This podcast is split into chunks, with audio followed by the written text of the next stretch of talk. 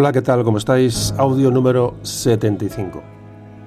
Audio número 75. Bueno, ya os avisé hace un par de audios que iba a seguir con el cierre cronológico de la historia general eh, de España y dejaría los temas concretos, temas, bueno, eh, como puede ser este, ¿no? Para después, pues como podéis comprobar, como no soy de fiar, bueno, pues tanto el audio 74 sobre jugulares como este 75 sobre descubrimientos, bueno, pues no cierra ningún hueco de ningún tipo el aviso general de nuestra historia, pero bueno, así funciono, me surgen los temas, me atraen y me lanzo a tratarlos, bueno, ya digo, sin muchas veces por intuición y por ganas, ¿no? En la que es lo que funciona, yo creo que viene en estas en estas grabaciones, ¿no? El hacer un poco, bueno, lo que me va apeteciendo y, y temas que me atraen en cada momento.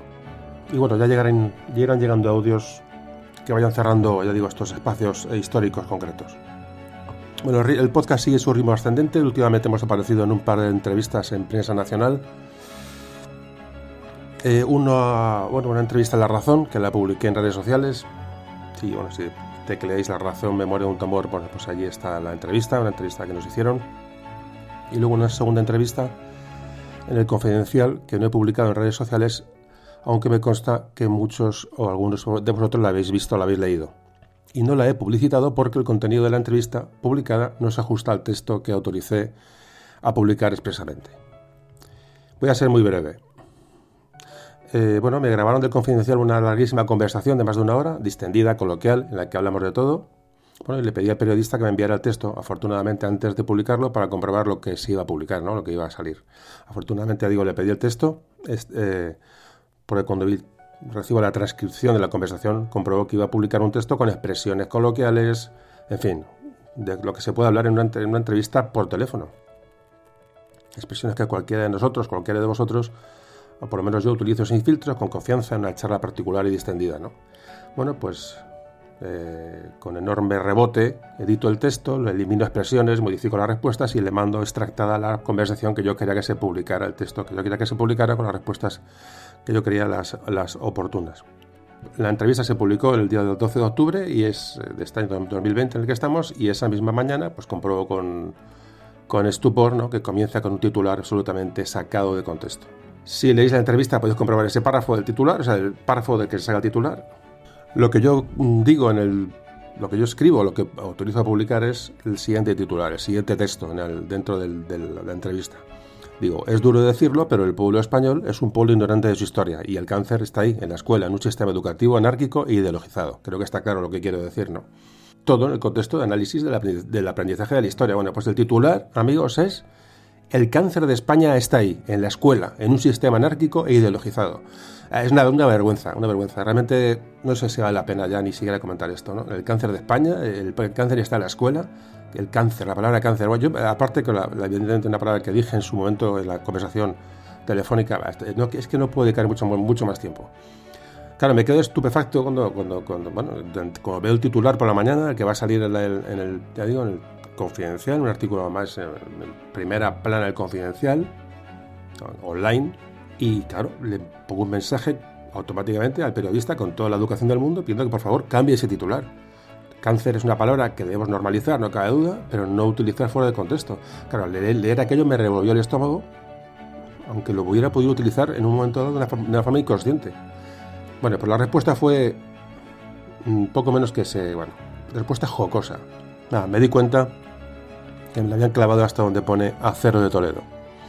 Y no, termine, y no todo termina ahí. Es que leo el artículo y compruebo que aunque había corregido párrafos, en mi última, la última revisión que envío, hay parte de la entrevista que mantiene palabras y frases eh, sacadas de la primera transcripción de la conversación distendida e informal hecha por teléfono. Que por cierto no recuerdo ni siquiera si me como dijeron fehacientemente que, me, que le iban a grabar. pero eso ya es, es que eso ya lo de menos. El hecho es que no se respetó el último texto que envié por correo electrónico, bueno, con la voluntad de que se fuera el texto, el contenido que yo quería que se publicara. Ya sabéis cómo cuido las palabras y cómo cuido todo, ¿no? Pues en esta no vemos. Por eso no le he dado publicidad. Pero ahora ya si queréis podéis teclear el confidencial memoria de un tambor y ahí tenéis la entrevista. El problema es que el titular es lo único que ve mucha gente, entonces a esas personas le va la sensación de que está entrevistando a un, a un tarado, ¿no? Por supuesto, escribe un correo al director del confidencial explicando el tema, pidiéndole que por favor eliminara el artículo aunque ya el daño estaba hecho, para mí es un daño realmente, ¿no? Cuando no se te respeta lo que tú quieres que se publique. Y por supuesto, a día de hoy, esto fue el 12, 13 de octubre, hoy es, sigo esperando la respuesta de, bueno, tampoco esperaba otra cosa.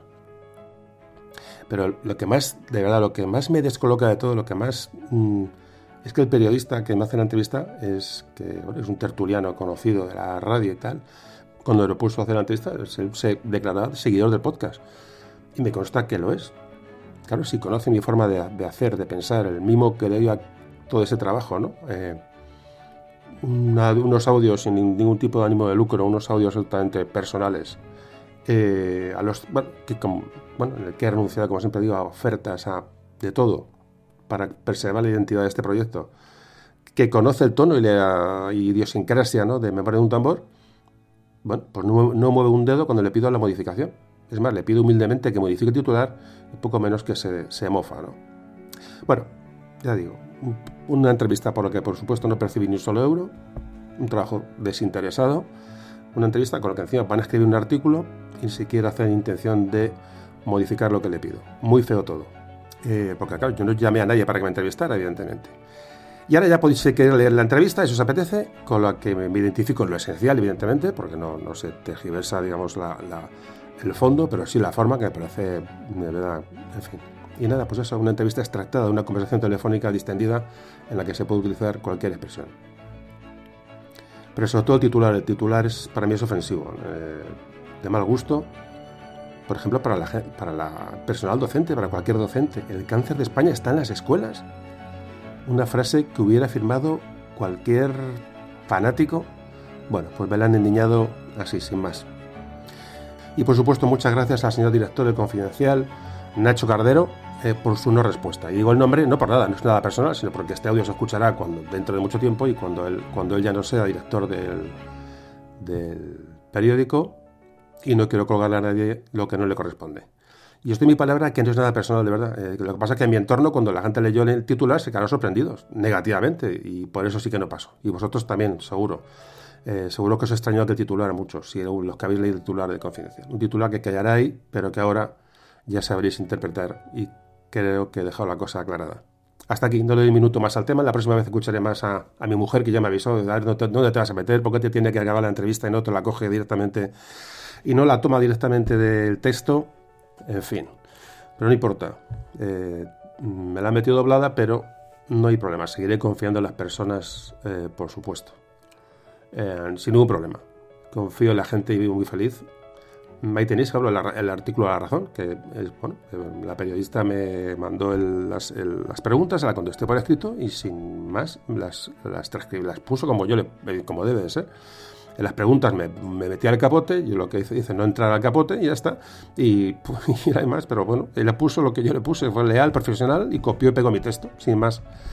Eh, pero ya digo, me sigo fiando de la gente, no, hay ningún problema. Estas cosas pasan y, bueno, y hay, que, hay que pasar página. Vivir con desconfianza gasta muchísimo y, te, bueno, y si te la juega uno de cada mil, por mala suerte.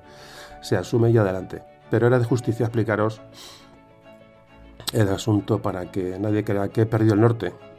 Ya el titular es realmente vergonzoso. Es que lo podéis ver ahí. A mí es que me, no sé. Ya digo que, que estas cosas pasan. Lo que tiene el, y bueno, y en cierto modo pues eh, ser un poco público, ¿no? Y nada, eso es lo que os quería contar, más o menos. Mm, claro, al día siguiente, eh, además al día siguiente exactamente, como la vida, es, la, vida es un equilibrio, ¿no? Como, yo creo que firmemente en eso, ¿no? Como contacté con Ignacio Núñez, el, nuestro músico de muchos programas, ya digo, hasta que hubo el problema con los derechos musicales y tuvimos que cambiar la música. Mi amigo Ignacio, eh, hablé con él y y le pregunté qué tal iba el proyecto, la música, cómo iba su trabajo, y me dijo que, fijaros, que, bueno, él es, yo no lo sabía, que es también fisioterapeuta, entonces me dijo que estaba con los tiempos estos de pandemia y la necesidad que hay de la gente, que está dedicando a atender sobre todo a, la gente más necesitada, al darle eh, fisioterapia a gente necesitada, a gente necesitada como ancianos, por ejemplo, eh, eh, síndrome de Down, autistas, joder, me estuvo explicando y tal, y dije, madre mía, qué personas. ¿Ves lo que digo? La vida al final compensa y nivela todo rápidamente. Es lo bueno que tiene esto, ¿no? En fin, eh, os cuento cosillas de estas internas que, que, a algunos no le interesarán, pero a mí me lo pide el cuerpo. Saliendo de estos temas, la otra cuestión es que vale la pena comentar es que, el, bueno, hace poco alcanzamos, llegamos en el ranking de descargas de Apple Podcast, de los podcasts de, Apple, llegamos a figurar entre los 10 primeros podcasts más descargados de España. Es que hemos grabado este año tres, creo que este es el cuarto audio, el tercero, el, no, no es que no lo sé, este año no he grabado prácticamente, salvo aquellos codo con codo famosos que, pero bueno, lo que es audios de memoria un creo que este año es el año que menos he grabado, creo que este es el cuarto, en un año, eh, y aún así, con cuatro audios al año, o tres audios que llevan en este momento, es que no sé, son poquísimos, eh, eh, estamos entre los, hemos llegado entre los diez primeros podcasts nacionales, sin grabar prácticamente. ¿Qué quiere decir? Que la gente está descargando, vosotros estáis expandiendo este trabajo por ahí, si no, no tiene explicaciones. La gente sigue descargando audios, la gente escucha los audios por, por segunda, por tercera vez.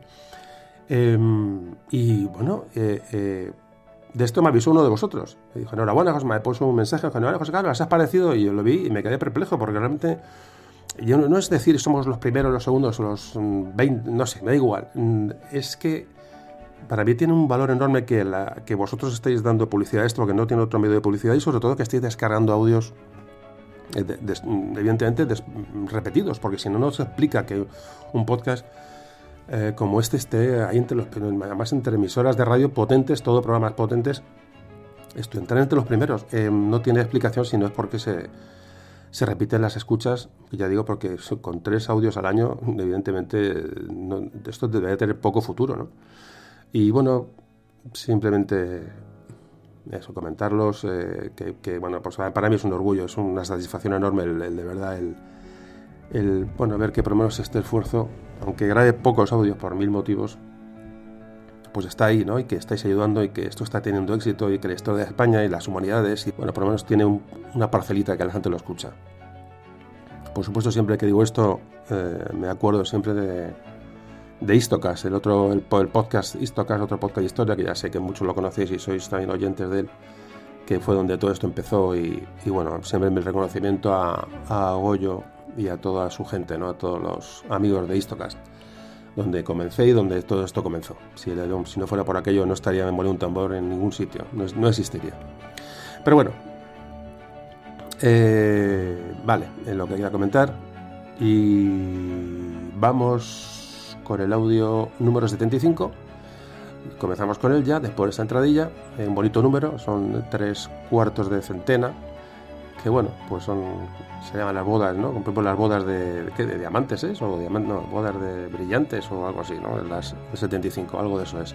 Por nada, aquí hemos llegado, 75, y vamos a hablar de, de un conquistador, un tema, bueno, para mí que me apetecía tocar y que íbamos a hablar de ello, creo que va a ser interesante. Y nada, y gracias por estar ahí comenzamos enseguida.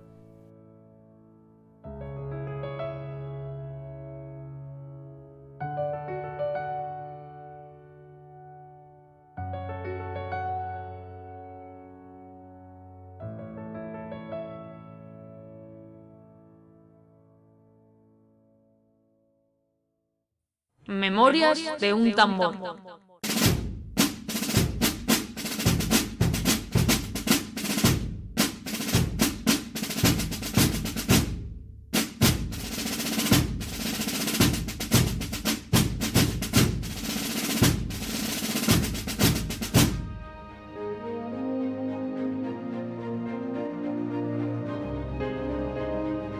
Si quieres entender tu pasado, si te apetece revivir acontecimientos narrados con sencillez y pasión, si te gustaría conocer personajes que dieron vida a nuestra historia, estás en el lugar indicado. Formas parte de Memorias de un tambor. No vas a necesitar memorizar ni tomar apuntes. Simplemente escucha y deja volar tu imaginación. Prepárate para un viaje en el tiempo en el que te sentirás protagonista. Y luego, compártelo. Que el mundo conozca la aventura más grande jamás contada. La historia de España.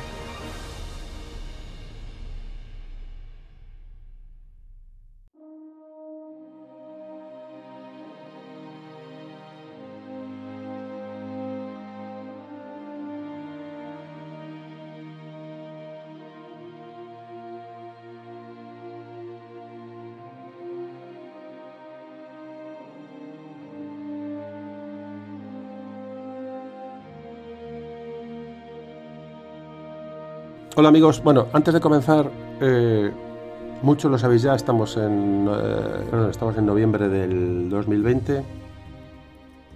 Muchos ya lo conocéis, pero estoy pasando unos días complicados porque, bueno, el fan número uno, el mayor seguidor de Memoria de un Tambor, nos ha dejado. Y me refiero a mi padre, eh, mi padre que falleció ahora casi hace un mes. Eh, no me quiero extender mucho, pero creo que bueno que es un acontecimiento que le voy a comentar. Me apetece comentar porque yo creo que no creo que nada vaya a ser a volver a ser igual. Nada va a ser lo mismo eh, a partir de ahora, como es lógico, a todos los niveles y evidentemente, bueno, pues es un hecho que ya digo que, que marca.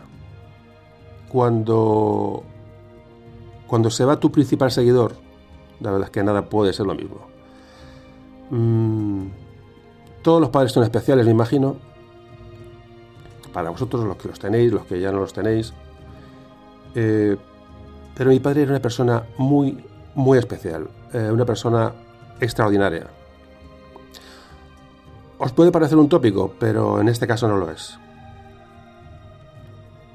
Aunque evidentemente no le va a llegar nunca ni a la mitad de persona que lo que él fue, he seguido siempre su, bueno, pues su estela, su ejemplo, consciente e inconscientemente. Es un referente, es eh, pues eso, un padre, la persona que está siempre, que está siempre ahí, una persona que te lo perdona todo, una persona que, que voy a contar, ¿no? Y mi padre no solamente fue un hombre extraordinario porque ahora se ha visto, ¿no? Todos los que que ha desaparecido, todo lo que le conocieron le han valorado, lo han sentido profundamente su marcha, ¿no? Sino que también, también por eso, pero mm, realmente para mí fue un hombre extraordinario porque me hizo el mejor regalo. Me dio una maravillosa infancia. Muchas veces he comentado que en otros audios que la familia no se elige. A mí esa es una de las claves de la vida. Tú no eliges la familia. No la, eliges, por desgracia. Pero yo he tenido la enorme fortuna bueno, que la vida me haya regalado a esta gran persona como padre y ya digo, es simplemente fortuna. Mm, la infancia es la, infancia es la, clave de una vida. Ya con los años uno se va dando cuenta, ¿no? Eh, no todo el mundo la tiene buena, la tiene mejor, peor, mediana. Pero mi infancia fue maravillosa y esa mm, vivencia marca, marca de por vida. Es te hace una mejor persona, una persona más tranquila, más. Estoy convencido. Te da mucha, te aporta mucho una infancia, eh, una buena infancia, una infancia feliz. Y ese fue mi caso. Hay quien no, que le puede dar la infancia que quieras, que sigue siendo un... Pero en mi caso, o la mayoría de los casos de la persona que tiene una infancia eh, normal y, feliz, pues eh, le marca de por vida. Ese sí ese es mi caso. Y ese es mi mayor agradecimiento. siempre eh, aún no hemos hablado ¿no? de, estas cosas, pero el, la patria de una persona en la infancia, al final con los años te vas dando cuenta. la palabra patria que tan manoseada está ahí para eh, ahora mismo la patria de una persona es la infancia, los recuerdos, eh, su formación, su, cómo se hace, ¿no? Cómo. Ese proyecto de persona que vas a ser luego en un futuro de adulto, pues se forja ahí. Y se forja evidentemente en la familia. Y se forja con tus padres, se forja en una, educación concreta. Y esa gran suerte es la que, bueno, la que yo tengo que agradecer a mi padre, evidentemente, a mis padres, los dos, pero en este caso a mi padre, que es el que ya no está y el que, bueno, pues no se trata de rendir un homenaje, sino simplemente comentar algo que es personal y que me apetecía compartir con vosotros, ¿no? Como siempre, ya sabéis cómo, cómo hago las cosas. No sabemos si falleció por el tema del virus, pasó el virus y luego otra afección que él tenía, pues eh, pudo, evidentemente se pudo complicar. No lo sabemos, ya da igual, ¿no? El caso es que, bueno, pues de repente, sin, de una manera mm, poco sorpresa, bueno, pues eh, se marchó. Eh, claro, por mucho, los que no habéis perdido a vuestro padre, por mucho que imaginéis lo que se puede sentir, no se sabe hasta que te ocurre. Eh, se te va tu, te digo, tu protector, tu, referente, se siente una inmensísima soledad, ¿no? porque de repente te quedas, te quedas huérfano. Y a la edad que te ocurra no estás preparado para ello. Y Claro, se siente, se siente pues eso, mucha, mucha impotencia, mucha raya, porque de manera directa o indirecta el tema del virus eh, ha influido en, todo el desenlace. ¿no? Eh, hablamos de la gente joven, ¿no? de las fiestas y tal, de la cantidad de gente que se está llevando el virus, pero por una inconsciencia a veces de la juventud, que se divierte, pero que personas adultas y formadas eh, hagan una boda a sangre y a fuego, o que personas adultas y formadas tengan que montar en bicicleta o hacer footing entre gente sin correr sin mascarilla, en los paseos, la gente apartándose para que un tío pasa corriendo bufando. Claro, cuando ves en un hospital, ¿no? Ya digo que mi padre a lo mejor ha sido la, causa indirecta o directa. Evidentemente, si eh, algo ha influido porque se retrasó todo el proceso que él tenía de ingresos y tal, se retrasó por el tema del virus. Y claro, piensas, piensas en esto, ¿no? Y en la cantidad de decenas de miles de personas que, están muriendo. Eh, uno se lo llega a plantear, ¿no? ¿Qué sociedad estamos, no? Eh, va adelante a celebrar la boda de, de, tu hijo o de tu hija, eh, con, invitando a 100 personas que van todos a la fuerza, o celebrar un cumpleaños, o salir a correr, o montar en bicicleta. Ya digo que ni siquiera me meto ya con las fiestas.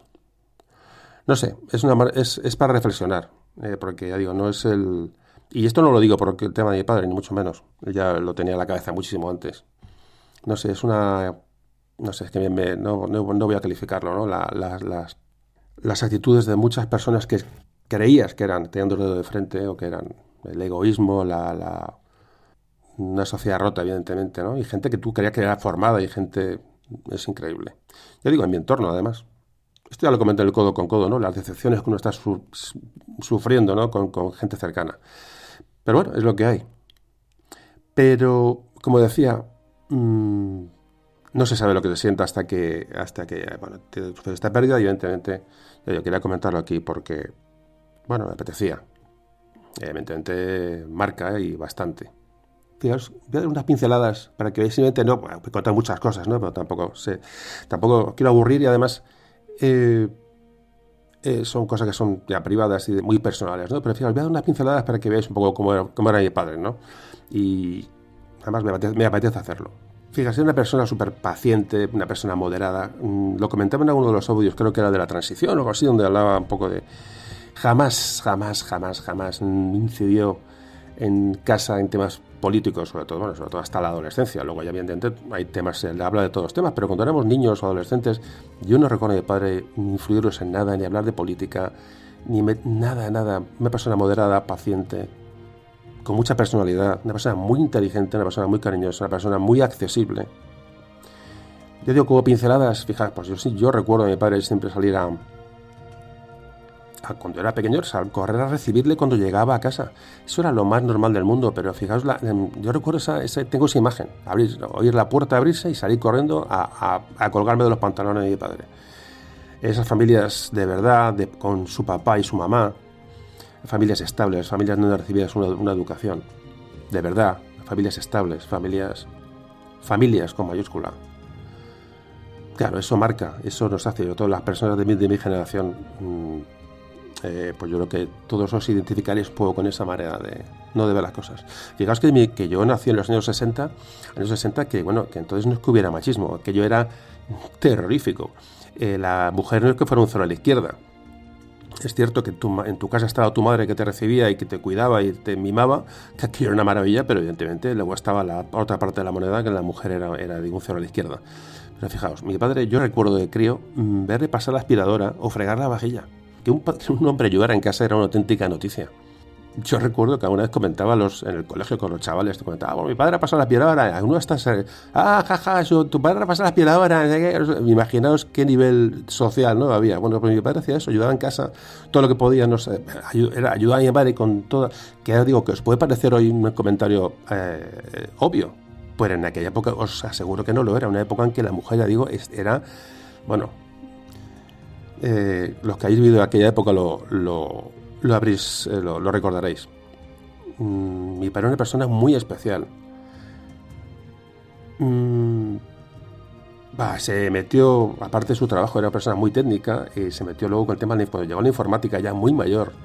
Eh, bueno, bueno, bueno, no os imagináis, mi padre con 80 años, se ha muerto con 85. Bueno, pues con 80 años, 80 años, ¿eh? Me acuerdo que, que no antes que él me preguntaba, yo me he dedicado a la informática profesionalmente en la última parte de mi vida, entonces, eh, bueno, pues eh, me ha, eh, me he preguntado un montón de cosas, se compró un ordenador hace tiempo y es que no os imagináis, ha hecho diseño gráfico, ha retocado fotos. Eh, a veces yo le he llegado a preguntar, le he llegado a preguntar, oye, papá, ¿qué, qué programa utilizas para esto o para lo otro?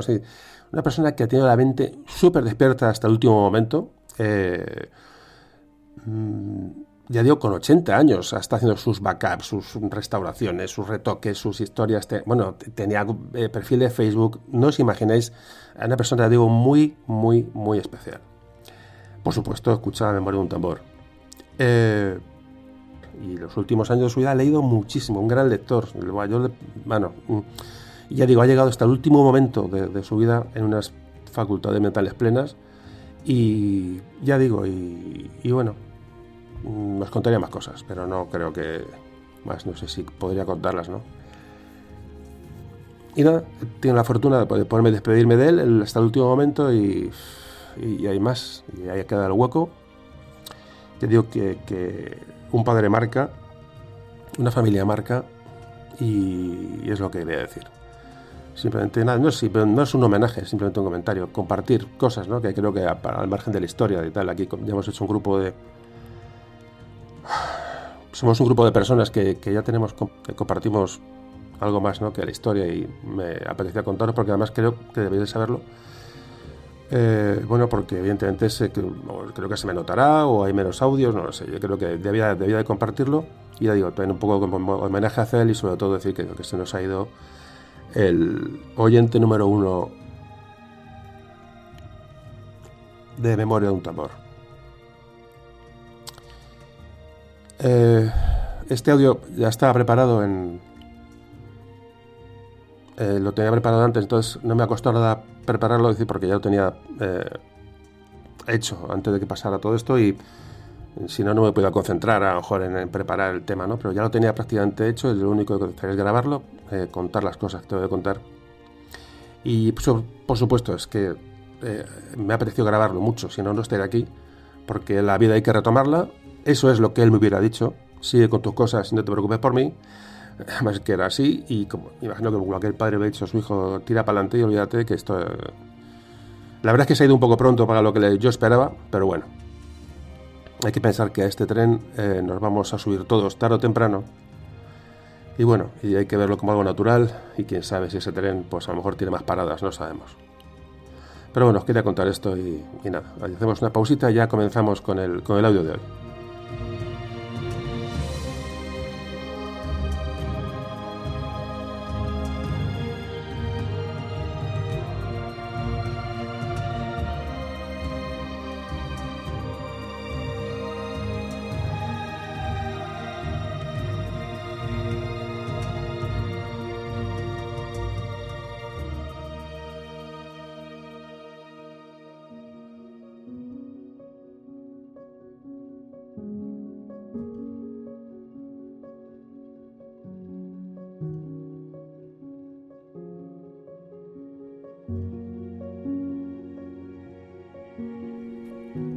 Bueno, comenzamos con el audio 75.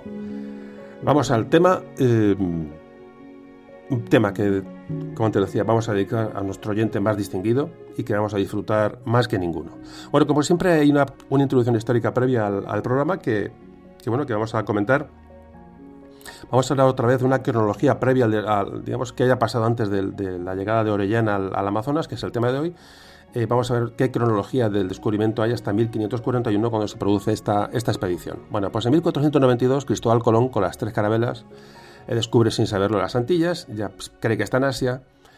Eh, Colón va a descubrir un nuevo, continente. De hecho, va, como todos sabéis, bueno, va a regresar de su viaje con una er, errónea idea de que había alcanzado las costas de Asia. En 1493 Colón emprende el segundo viaje y establece en la isla de la Española una factoría comercial. En 1494 descubre Puerto Rico y Jamaica, en 1496 se funda Santo Domingo, en 1498 eh, Colón hace un tercer viaje, descubre la isla de Trinidad, recorre prácticamente todas las costas de, Venezuela, llegando hasta, hasta lo que hoy es Panamá. En 1497 Juan Caboto explora las, islas de, explora las costas de Estados Unidos y de Canadá. En 1499 los reyes van a romper el monopolio concedido a Colón para descubrir, para explorar aquellas tierras descubiertas y van a permitir a cualquier súbdito de la corona que pudiera explorar las tierras del Nuevo Mundo. De hecho, Alonso de Ojeda, conquense, fue el primero en aprovechar ese permiso real en 1499 y va a iniciar los llamados, lo que se llamaron viajes menores. Le siguieron otros marinos como Pedro Alonso Niño, como los hermanos Guerra, eh, Juan de la Cosa, del que ya hablamos en un podcast, Vicente Yáñez Pinzón, eh, Diego de Lepe, el, el famoso Américo Vespucio, Rodrigo de Bastidas, bueno, un sinfín de, exploradores que se, bueno, que se aprovecharon de, este, eh, de esta concesión de los reyes para explorar el Nuevo Mundo. El resultado de estos, todos estos viajes bueno, acabó con la exploración de todo el litoral partiente americano, desde Brasil hasta, hasta Panamá, y, bueno, y se demostró que mm, esta, esta tierra descubierta era un nuevo continente. En el año 1500, Álvarez Cabral va a explorar, como antes decía, las costas de Brasil en 1502 se realiza el cuarto viaje de Colón, que ya explora todo el Caribe, eh, llega hasta las costas de Honduras, Nicaragua, Costa Rica y Panamá. En 1508 se establece una población en Puerto Rico, en 1509 se puebla Jamaica, en 1511 se puebla Cuba, en 1512 aparecen las famosas leyes de Burgos, el primer código legislativo establecido por la monarquía española para las Indias. Eran conocidas como ordenanzas dadas para el buen regimiento y tratamiento de los indios. Importante este tema en la, cómo se trató a los indios desde el muy, por lo menos de manera legal, desde el primer momento. En 1513, Ponce de León va a llegar a la península de la Florida, y ahí ya se convierte Cuba en la base de operaciones de, bueno, de la operación del nuevo continente, como hemos hablado en varios audios. Vasco Núñez de Balboa va a descubrir el Mar del Sur, ya hablamos de esto en un audio. Juan Díaz de Solís va a descubrir el Río de la Plata, también hemos hablado de esto en algún audio.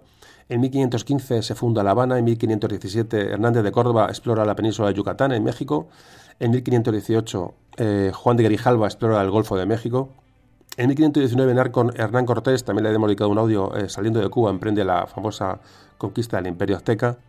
En 1520, Fernando de Magallanes emprende la vuelta al mundo, que habla ya de este audio tan, tan conocido y tan escuchado. En 1522, Pedro de Alvarado y González Dávila conquistan la América Central, también hemos hablado de ellos. Pascual de reconoce todo el litoral, lo que es la actual Colombia. En 1524, Francisco Pizarro explora el Pacífico hasta Perú. En 1527, Sebastián Caboto se interna en el Río de la Plata, va a llegar hasta, hasta Paraguay, hasta el actual Paraguay. En 1528 se crea en España el famoso Consejo de Indias, importantísimo. Este mismo año Álvar Núñez, eh, cabeza de vaca, recorre todo el sur de los actuales Estados Unidos, desde Florida hasta California, llegando hasta, hasta bueno, pasa por toda la zona de Texas. En 1529 se produce el Tratado de Zaragoza, que fija los límites entre España y Portugal en el Pacífico. En 1531 Diego Ordaz remonta el río Orinoco en 1531 Francisco Pizarro y Diego de Almagro conquistan el Perú, el Perú de los Incas, hasta el desierto de Atacama. En 1534 se crea el Virreinato de Nueva España. Este mismo año Diego de Almagro funda la ciudad de Quito. En 1535 se funda la ciudad de Lima, se llamaba Ciudad de los Reyes, que iba a ser bueno, la principal capital de civilización eh, española en América del Sur, Lima. En 1536 Pedro de Mendoza fundó el fuerte de Nuestra Señora del Buen Aire, que se vertiría posteriormente en la ciudad de Buenos Aires, y Diego de Almagro ya emprende la conquista de Chile. En 1537 se produce la famosa guerra civil en Perú entre Francisco Pizarro y Diego de Almagro, eh, rivalizan por la posesión de la ciudad de Cuzco. Este mismo año se funda la eh, Asunción, en la ciudad de Asunción, en Paraguay, por Domingo Martínez de Irala. En 1538 ya acabamos esta, bueno, esta lista de fijaos qué cantidad de, acontecimientos. ¿eh? Parece es, espectacular en tan pocos años, porque estamos hablando, fijaos, de Estamos ahí en el año 1539, cuando se. Para el 1538, cuando se funda Santa Fe de Bogotá, por Jiménez de Quesada. Y este mismo año ya se funda la, la Universidad de Santo Domingo, la primera universidad en América, en 1538. Fijaos que pronto. Y en 1539, la fundación de la provincia de Nueva Granada que va a abarcar Colombia, Ecuador, Venezuela y Panamá. En 1540, Pedro de Valdivia emprende la conquista de Chile y en 1541, Orellana, nuestro protagonista, va a comenzar su aventura en el Mm, bueno, en el Amazonas y paralelamente Hernando de Soto va a explorar todas las regiones al oeste del Mississippi, el actual Estados Unidos. Bueno, fijaos qué relación de hechos en tan poco tiempo. Hemos, nos hemos quedado en 1541, cuando, fijaos, prácticamente desde que Colón pisa aquella, aquellas tierras en menos, en menos de 50 años, fijaos dónde estamos. Ya digo, como siempre digo, con tan poca población, con no muchos medios, y, esa extensión tremenda de, territorio que ya digo que, fueron estos cuatro cuatro gatos a, no sé, muchas veces me sobrecoge ver ¿no? las dimensiones territoriales y la bueno y, la, y el potencial demográfico que siempre, siempre comento lo mismo que España aportó para el conocimiento de esos, de esos territorios. Bueno, pues con esta, este resumen, ya digo, sucinto de fechas y de acontecimientos, fijaos todo lo que hemos leído, ya nos metemos, comenzamos con el podcast de hoy porque vamos a hablar ya de la conquista o del descubrimiento, mejor dicho, del río Amazonas, que es una auténtica epopeya. Venga, comenzamos.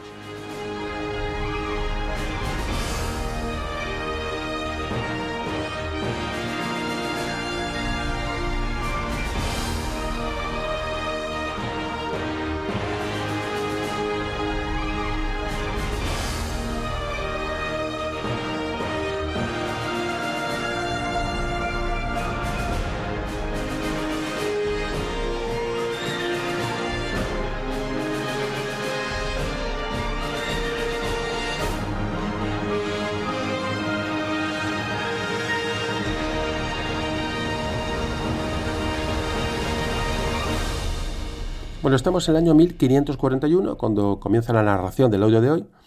España apenas lleva 50 años en América, en el Nuevo Mundo. Eh, los españoles habían tenido ya la fortuna en tan poco tiempo de contactar con cuatro civilizaciones indígenas, los aztecas y mayas en Centroamérica y los incas en el actual Perú y la civilización eh, muisca en lo que hoy es el sudoeste de Colombia. Todas estas civilizaciones poseían oro y piedras preciosas. Claro, todo aquello anunciaba que aquellas tierras escondían enormes riquezas bueno, para, estos, para estos descubridores o conquistadores. Claro, aquí nace una leyenda. Nace la leyenda, la famosa leyenda del Dorado, y muy importante para comprender todos estos movimientos eh, hacia el interior.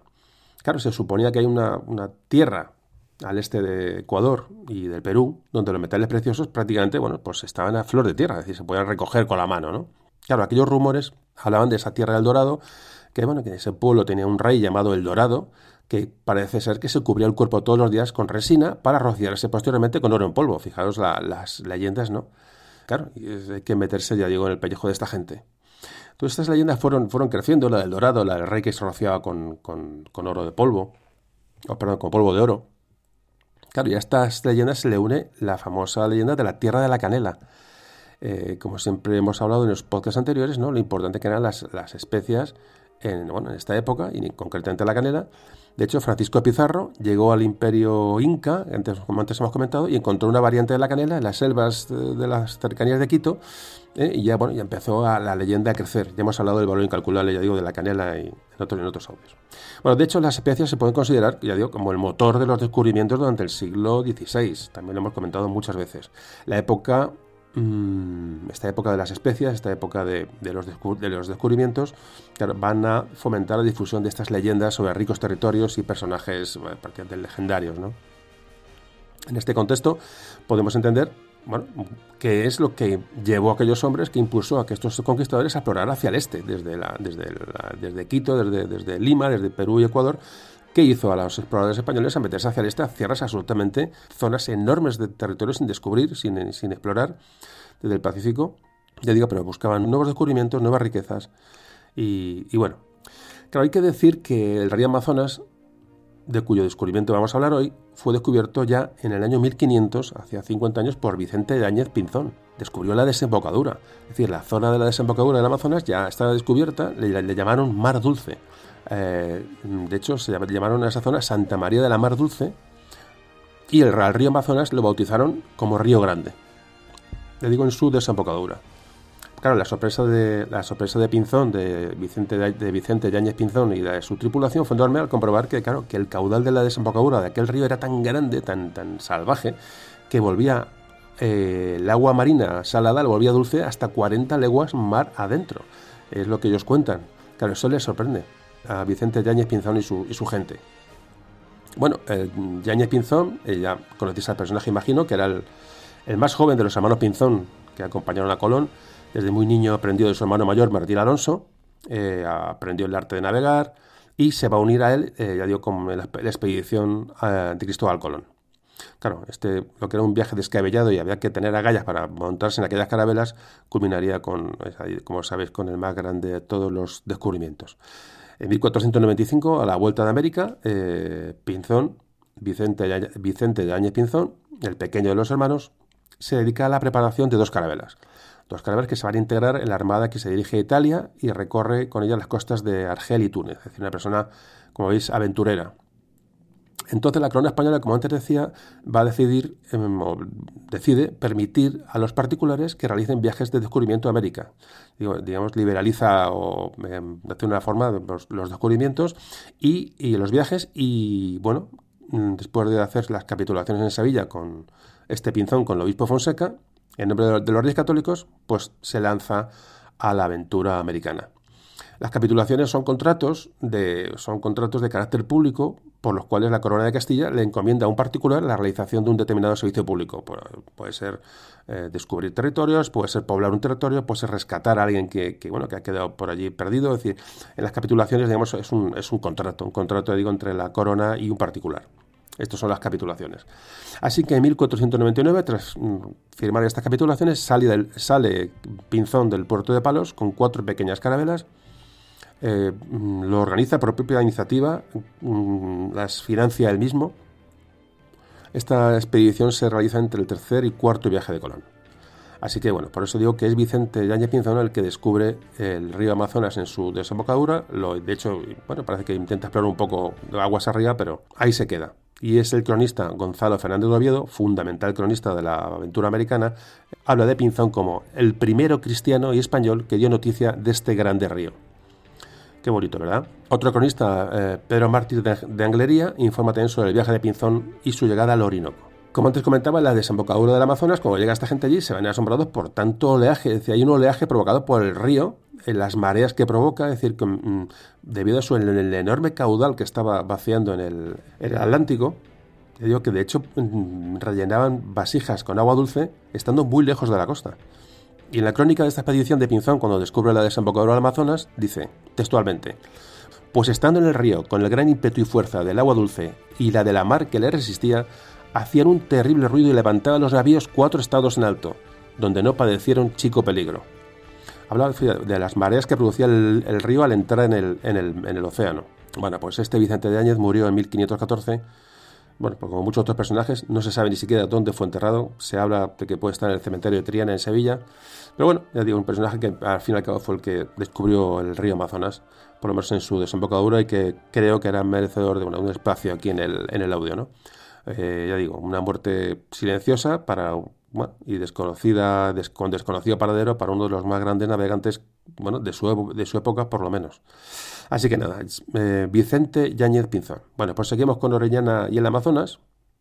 Claro, eh, Pinzón y su gente no sabían ante lo que se encontraban realmente, entre el inmenso río en el que se encontraban, pero aquel conocimiento, es decir, dieron, había noticias de que existía esa desembocadura, eso evidentemente llegó a todos los españoles al otro lado, hasta la zona del Pacífico, la zona de Perú, la zona de Ecuador. Entonces, eh, ya pues, los españoles buscaron, tenían la idea de buscar un paso que comunicase las poblaciones del Pacífico con, las, bueno, con la zona del Atlántico, es decir, que, que, que intentar atravesar de alguna forma el continente eh, sudamericano. Y más si encima había leyendas de que a medio camino podía haber oro, podía haber especias, de decir, era muy llamativa, la, bueno, era muy tentadora hacer una expedición hacia el, hacia el este, ¿no? desde Perú y Ecuador, de Quito y Lima. Aquí lo que se trataba era de un poco de enlazar eh, eso, comunicar el Pacífico con el Atlántico y en, de alguna forma también comunicar el Perú con la península ibérica a través de, un paso terrestre, te digo, para, para bueno, hacer puertos hay otro, como pasó en su día pues, en Centroamérica, ¿no? Es decir, comunicar por tierra Pacífico y Atlántico. Pero fijaos lo que había, lo que hay por medio, o lo que sabemos hoy que hay por medio. Esta gente evidentemente no lo sabía. Estos hechos, ¿no? Esta búsqueda va a provocar, digamos, una auténtica epopeya, por eso hacemos el audio de hoy dedicado a esta, esta expedición eh, y, a su, y hablar de su protagonista, Francisco Orellana, que es el, que es el personaje que iba, bueno, que, le ha tocado aparecer en el podcast, con, con que el pretexto realmente es, hablar de, bueno, de las conquistas geográficas, ¿no? Y, y lo costoso que fue todo aquello. Pasa que el primero, el primero que digamos que asumió la leyenda del Dorado fue Gonzalo Pizarro, que era gobernador de Quito en 1540. En Gonzalo Pizarro, no confundirle con su hermano Francisco Pizarro, el conquistador de Perú, es decir, Gonzalo y Francisco, los dos hermanos. Eh, digo, Gonzalo eh, es el gobernador de Quito y es el que bueno, empieza a plantearse expediciones hacia el, hacia el este para, bueno, para ver qué hay por allí. ¿no? Y de hecho, este eh, Gonzalo Pizarro va a ser el primer organizador, o va a organizar la primera expedición en busca del dorado y de la tierra de la canela. De hecho, en febrero de 1541 se pone en camino desde Quito hacia, hacia el este, hacia Oriente, eh, con 220 españoles, 200 caballos y unos 5.000 indios portadores. Dicen que llevaba 2.000 cerdos vivos y una gran jauría de perros de caza. Con esta enorme expedición se, mm, dirige Francisco, perdón, de Gonzalo Pizarro hacia el este. En aquella expedición se sumaban algunos hombres que ya se habían adentrado ya en el país de la canela y algo comunicaron. Eh, les eh, acompañaban religiosos, por ejemplo, eh, Fray Gaspar de Carvajal, fundamental Fray Gaspar de Carvajal, porque va a ser el que va a escribir la crónica de todos estos viajes y todas estas vicisitudes ¿no? que van a pasar todos estos hombres. Y bueno, y gracias a él nos ha llegado la narración completa de, bueno, de todo lo que sucedió en estas expediciones y va a ser y va a suponer la primera descripción del Amazonas.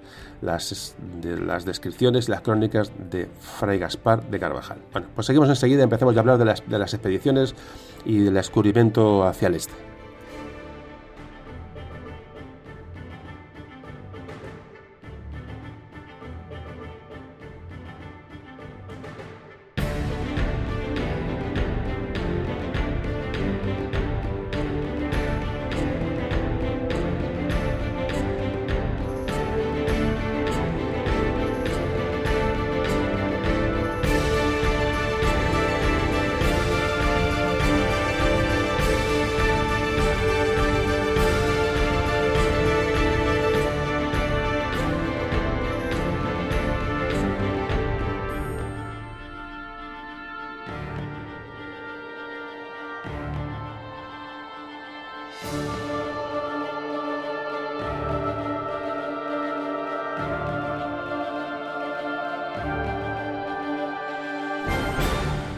Bueno, pues seguimos hablando de la expedición hacia el Amazonas.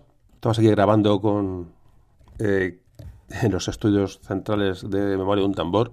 Lo digo porque el, anterior audio lo grabé con lo grabé con una caja de cartón. Le metí un micrófono antiguo que tenía viejo, que no sé ni cómo lo tenía, dónde lo encontré. Lo metí en una caja de cartón para intentar amortiguar un poco el eco. un desastre.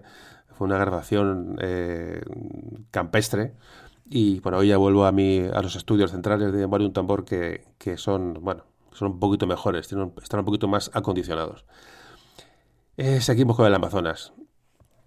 Vamos a hablar de la expedición de Gonzalo Pizarro, repito, hermano de Francisco Pizarro, no confundir, que va a hacer hacia el este. Bueno, Gonzalo Pizarro nació en Trujillo en 1502. Eh, tenía 38 años cuando decidió lanzarse a esta búsqueda del dorado y de la canela evidentemente buscaba pasar a la historia, eh, adquirir títulos eh, y regresar a España con la, bueno, con la riqueza suficiente para vivir el resto de sus días, que me parece lo más normal del mundo. Pero Gonzalo Pizarro era eh, evidentemente un prototipo de descubridor. Una persona inteligente, una persona audaz, una persona con gran capacidad de, de liderazgo. Toda esta gente, todos estos hombres lo eran, eran sobre todo líderes. Yo no entiendo grupos de hombres lanzados a los a lo desconocido, ¿no? A tierras desconocidas sin un líder de características gigantescas. Es que sería imposible. Posiblemente eh, Gonzalo Pizarro soñaba con nuevos títulos, ya digo. Soñaba con ser adelantado virrey de, aquellos territorios. Soñaba con eh, llevar tesoros a, España, como hizo su hermano Francisco Pizarro. Y bueno, y con estas premisas eh, que imaginamos todos, inició su marcha de acuerdo con su primo, con su primo y paisano Francisco Orellana el personaje protagonista de hoy, que era primo de Gonzalo Pizarro y paisano, también era, de Trujillo, que por entonces Orellana era capitán y teniente gobernador de Guayaquil en la costa del Pacífico. Entre los dos hombres reunirían una, bueno, una enorme suma de dinero para financiar la, expedición y reclutaron a 200 soldados en el Perú, donde la población era, repito, todavía muy escasa. No era una fácil misión reunir 200 soldados en el Perú en, en el año 1541, no era fácil. Cuando regresó de esta, expedición, de esta primera expedición, derrotado, que ya luego hablaremos del tema, un año más tarde, Pizarro escribió al rey explicando los motivos que le llevaron a poner en marcha dicha expedición, un poco para ver un poco qué, bueno, él qué, dijo al rey, ¿no? Y le dice al rey, dice, y asimismo hice saber a vuestra majestad como por las grandes noticias que en Quito y fuera de él tuve, así por caciques principales y muy antiguos como por españoles, que conformaban ser la provincia de la Canela y Laguna del Dorado, tierra muy poblada y muy rica, por cuya causa yo me determiné de ir a conquistar y descubrir, y por servir a vuestra majestad, y por le ensanchar y aumentar sus reinos y patrimonio real, y porque me certificaron que de estas provincias se habría grandes tesoros de donde vuestra majestad fuese servido y socorrido para los grandes gastos que cada día vuestra majestad se le ofrecen en sus reinos y con este celo y voluntad gasté más de 50.000 castellanos por los cuales, o la mayor parte de ellos, estoy empeñado, que hice los gastos en socorro de la gente que llevé a pie y a caballo. Poco pelota, eh, para nuestra percepción actual, pero evidentemente, fijaos la, la, retórica ¿no? que tienen para... Es una maravilla, estos textos son una, una maravilla. Pizarro se, se, adelantó a su primo Orellana, que antes de emprender la marcha tuvo que poner en orden bueno, cosas que tenía pendientes en Guayaquil, así que eh, salió primero Pizarro y cuando Orellana llegó a Quito para unirse a la expedición, Pizarro ya había, ya había partido hacia el interior. Estamos en marzo de 1541. Orellana digo, va, avanza hacia el este, hacia el encuentro de su primo. Orellana solo lleva 23 hombres, el grueso de la expedición iba con su primo Pizarro, lo que hace que avance mucho más rápido y encuentre pronto a la expedición de Gonzalo Pizarro. Todos hablan que el viaje este es, un, fue una auténtica tortura. Eh, elevaciones tremendas de terreno, temperaturas mm, bajísimas, eh, vientos, tribus hostiles que se van encontrando a cada eh, tramo de camino. Otro aspecto supera, evidentemente, los, todos los, los indígenas de, cada, de, cada de las tribus que se van encontrando. Y además tienen que soportar el famoso mal de altura, es decir, la subida, la subida de cordilleras que tienen que realizar esta, gente para avanzar hacia el este era absolutamente mm, increíble, sobre todo para los medios que tenían en aquella época. Así que al final, a finales de marzo de este año, Orellana se encuentra con el capitán Sancho de Carvajal, a quien Pizarro había enviado a su encuentro, y al final los dos grupos se reúnen en las proximidades del volcán Sumaco. Voy dando datos porque lo podéis, esto lo podéis ver luego si queréis en, algún mapa y ver un poco las... Eh, pero ya digo, eh, se, encuentran muy hacia, hacia cerca del punto de partida, muy hacia el oeste, es decir, lo que queda hasta llegar al Atlántico, imaginar lo que es, ¿no? Pero bueno, así comenzaba la primera parte del viaje con Orellana y Pizarro juntos. Era una expedición demasiado numerosa como para avanzar por tierras tan, tan complicadas y desconocidas. Era y con un clima tan difícil. Eran demasiados hombres a, bueno, a, dirigir.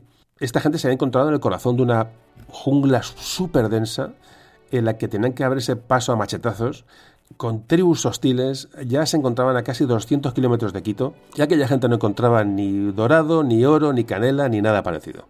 Claro, eh, los indígenas que iban siendo preguntados por estos expedicionarios, y claro, una que imaginaos la cara de aquellos indígenas cuando les preguntaban eh, por la canela, por el dorado, por oro, por dirían, dirían ¿qué narices hacen estos aquí? ¿no? Porque eran tribus que no conocían para nada la civilización europea.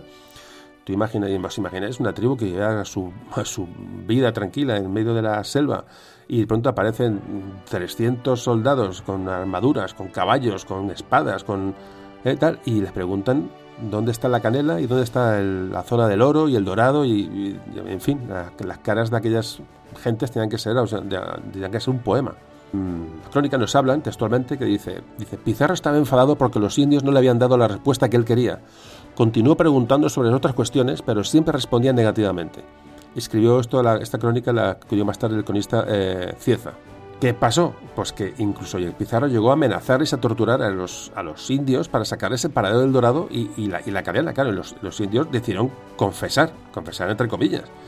Eh, y le dijeron, sí, claro, claro, está más para allá. Y le dijeron, está hacia el este, le dirían, ¿no? Los, los, se lo aseguraban, imaginaos, lo, le dijeron lo que hiciera falta para que quitárselo de encima, ¿no? Y claro, y hacia allá siguieron los expedicionarios españoles, eh, pues eso, con, con penalidades indescriptibles. Pizarro le nombra a Orellana su lugarteniente en ese momento y le confía el cuidado del campamento que van a establecer, le va a, dejar, va a fijar un campamento y él con otros hombres se va a adentrar en la selva, solamente lleva 80 hombres en busca de provisiones y, bueno, y más información sobre la ruta hacia el, ansiado dorado. Eh, ya digo, Orellana se queda estable en un campamento y, Pizarro avanza. Claro, la expedición de Pizarro fue una auténtica pesadilla. De la selva, ya digo, era una auténtica pared verde calor, humedad insoportable, picadura de insectos, eh, eh, ataques de animales desconocidos. Parece ser que Pizarro perdió las provisiones que llevaba, las pocas que llevaba durante una crecida del río. Fueron engañados también parece ser por, por jefe de, las, de, tribus que se iban encontrando.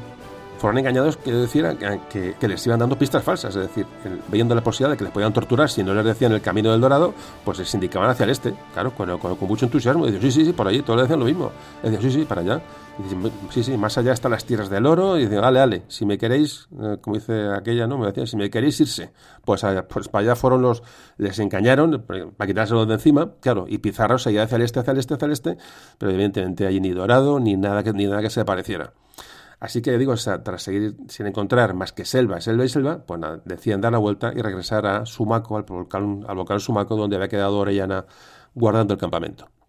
Llegaron allí a duras penas, tras penosísimas jornadas, y bueno, parece que descansaron, repusieron fuerzas y deciden ponerse en marcha todos juntos. Eh, allí toman el río, el río Coca eh, que pasa por aquellas tierras y deciden tomar ese río, eh, río abajo en, buscar, en busca de aquellas tierras del Dorado y la Canela, etcétera, etcétera. Eran, desde luego, eran cabezones. Avanzan por las márgenes del río mientras envían canoas de, avanzadilla, es un poco la, manera de, avanzar. Las canoas iban río abajo y avisaban de posibles peligros y ellos iban por las, por las márgenes del, río. Un avance muy lento, empiezan a escasear los víveres, bueno, a escasear no, que se les terminan literalmente. Los enfrentamientos con los indios hostiles son cada vez más frecuentes y las fuerzas de esta gente empiezan a ser cada vez menores. Eh, fijaos que no tenían ni la más remota idea de dónde iban. Intuían que aquellos ríos desembocarían en el Atlántico, pero desconocían el tamaño del nuevo continente, no sabían por dónde iban, la distancia ni las, ni las características geográficas que se iban a encontrar.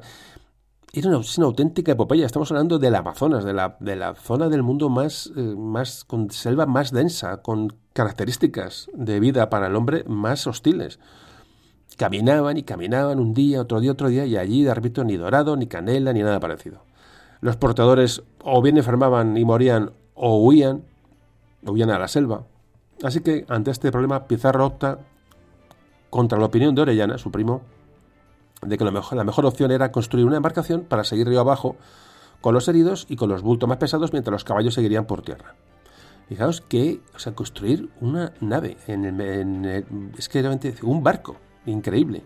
Bueno, pues efectivamente, el 11 de noviembre, Orellana, que había partido en marzo, recordemos, ya estamos en noviembre, el barco fue bautizado como el San Pedro, es decir, construyen un barco, pequeño evidentemente, el barco lo cargan con los pretextos que llevan y está listo para partir. Repito, un barco que construyen en las orillas de este río Coca. Realmente si uno lo piensa bien, es esto es todo un disparate. Es todo un disparate. Eh, parece que pues esto alguien, alguien se lo ha inventado, ¿no? Pues no, nadie se lo ha inventado, esto ocurrió. Em, entonces, nada, pues unos por tierra y otros por el río.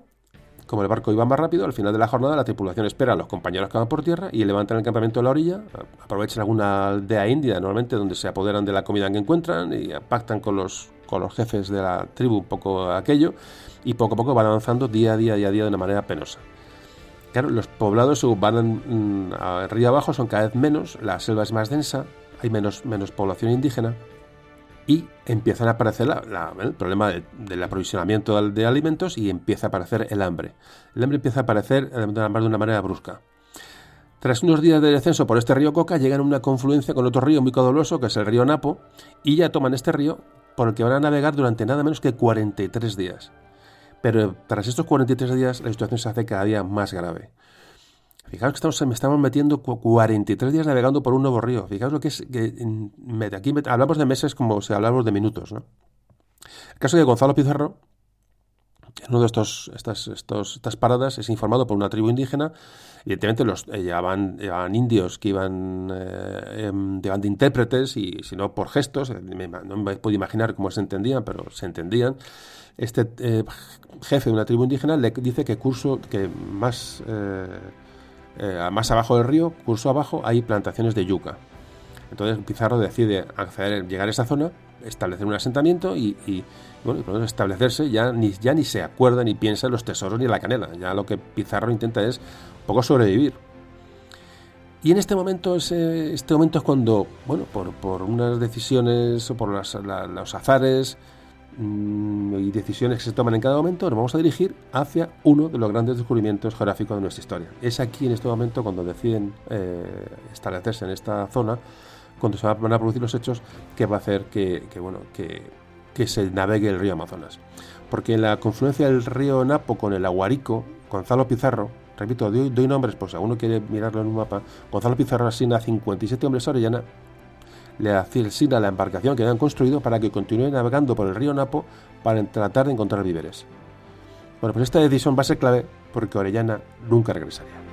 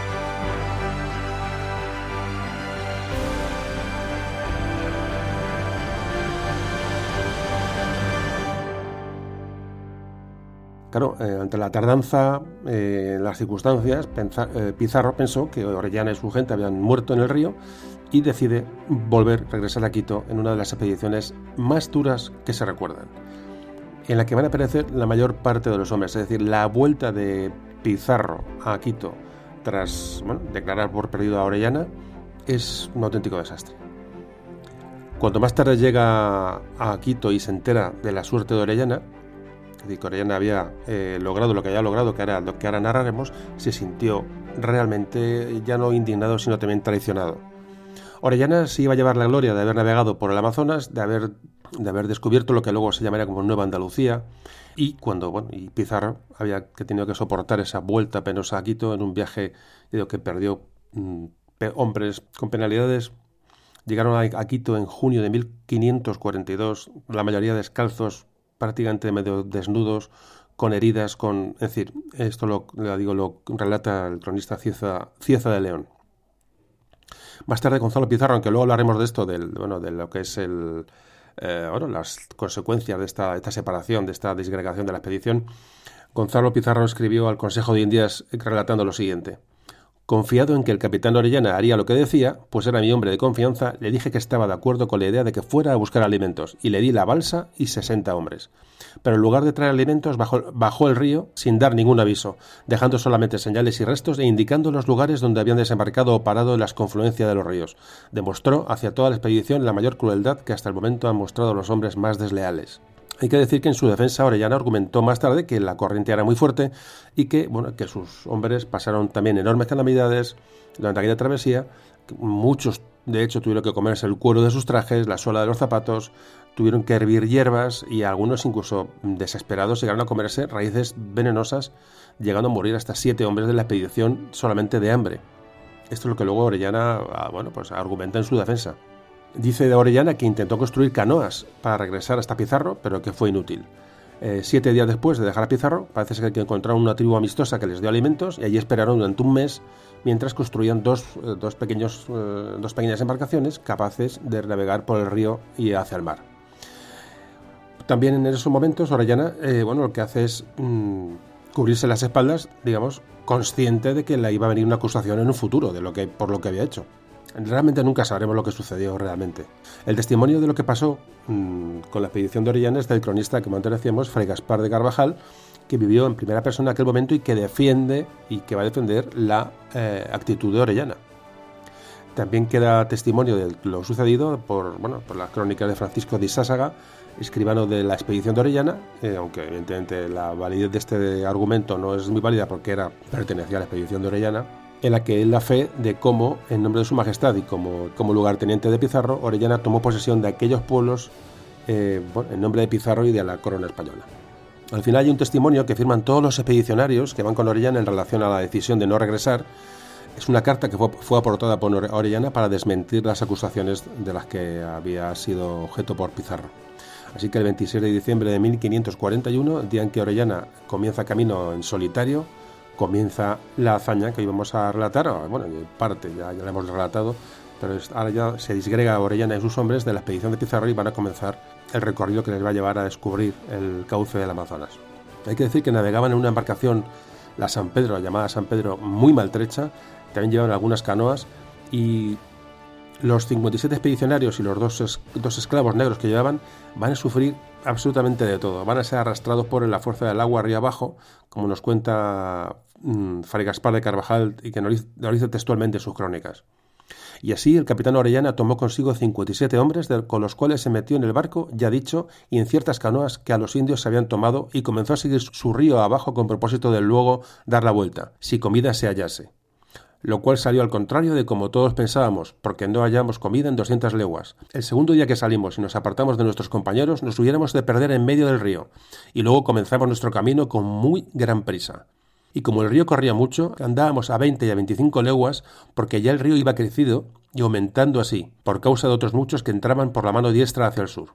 Viendo que nos habíamos alejado de donde nuestros compañeros habían quedado y que se nos había acabado lo poco de comer que traíamos, púsose en plática entre el capitán y los compañeros la dificultad y la vuelta y la falta de comida, pero en confianza que no podíamos estar lejos, acordamos de pasar adelante y esto no con poco trabajo de todos. Y como otro ni otro día se hallase comida ni señal de población, con parecer del capitán, dije yo una misa, como se dice en la mar, porque aunque quisiéramos volver agua arriba no era posible por la gran corriente, pues tentar de ir por tierra era imposible, de manera que estábamos en gran peligro de muerte a causa de la gran hambre que padecíamos. Y así acordóse que eligiésemos de, dos males el que al capitán y a todos pareciese menor, que fue ir adelante y seguir el río o morir o ver lo que en él había y entre tanto, a falta de otros mantenimientos, vinimos a tan gran necesidad que nos comíamos sino cueros, cintas y suelas de zapatos cocidos con algunas hierbas. Bueno, fue la crónica de Fray Gaspar de Carvajal. Así, bueno, pues ante la imposibilidad de regresar, bueno, pues comienza el descenso del río que acababan de descubrir y que al final será conocido como el río Amazonas. Un viaje que jamás llegaron ni a imaginar, un viaje que estaba comenzando, una expedición de más de ocho meses, navegaría más de 3.000 kilómetros sobre un cascarón sobre el mayor río del mundo. Ocho meses de sufrimientos, de hambre, de enfermedades, de muertes, de ataques de indígenas, de incluso de contacto con tribus caníbales, eh, pero también de, bueno, de contacto con tribus pacíficas, con las que iban a intercambiar, eh, bueno, sobre todo alimentos, van a contactar con las famosas Amazonas, eh, bueno, esto lo hablaremos ahora, hablar, bueno, encontrarán nuevas, nueva fauna, nuevas plantas, en fin, lo que es una auténtica aventura que vamos a seguir relatando enseguida.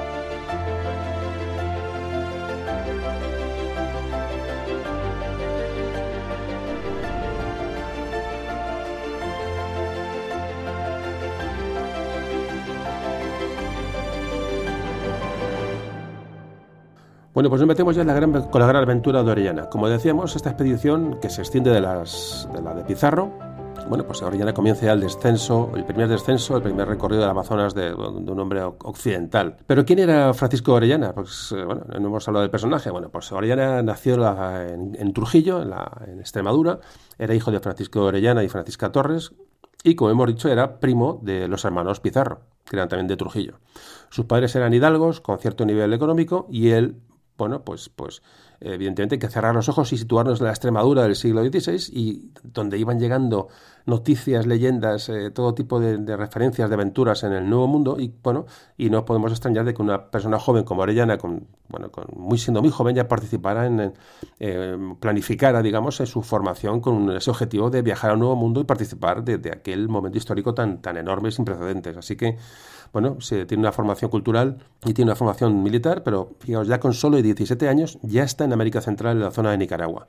Desde allí va a pasar a Perú en 1535 para enrolarse eh, parece que, iba, que junto a Alvarado o Almagro se va a enrolar en, las, en la fuerza de los Pizarro que eran sus primos.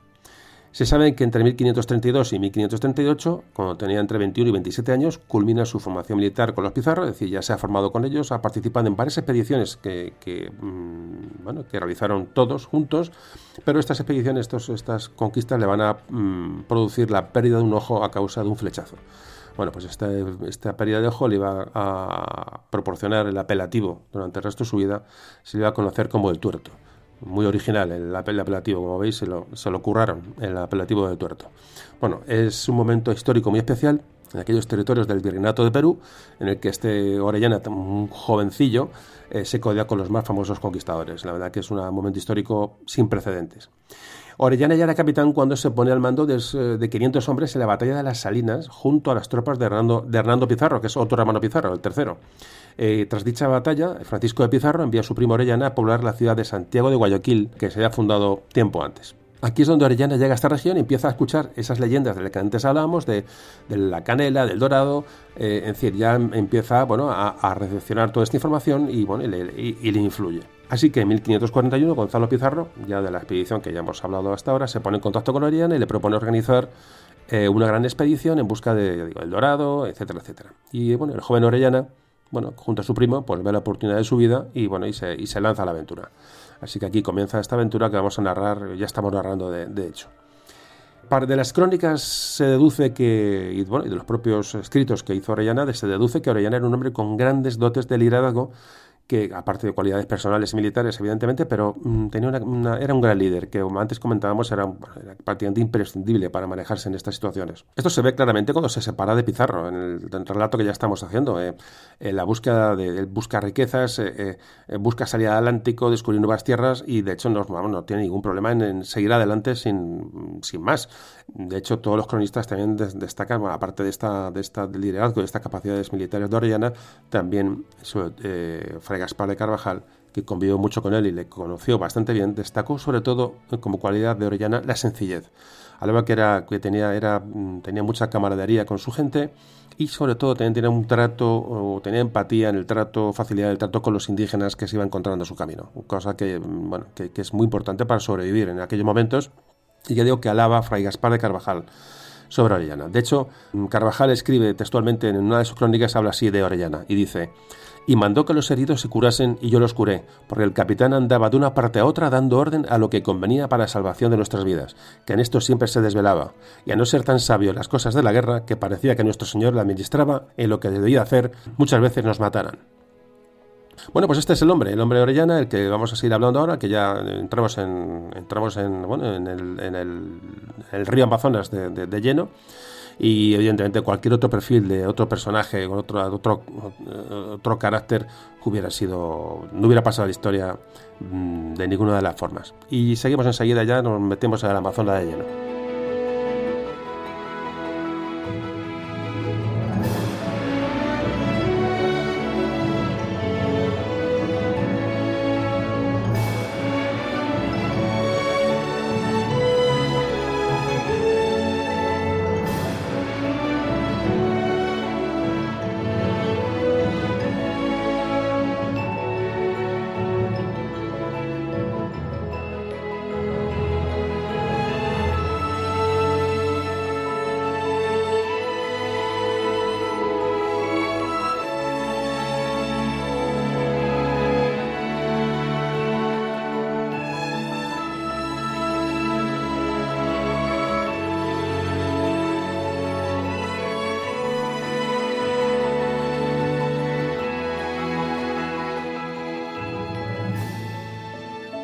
nos encontramos a Orellana en solitario, descendido de Pizarro. Pizarro regresaría como pudo a Quito, pero estos primeros momentos de la expedición de Orellana son terribles, como eh, todos los momentos de la expedición que hasta ahora desde la salida de Quito, es decir, las condiciones serán inhumanas.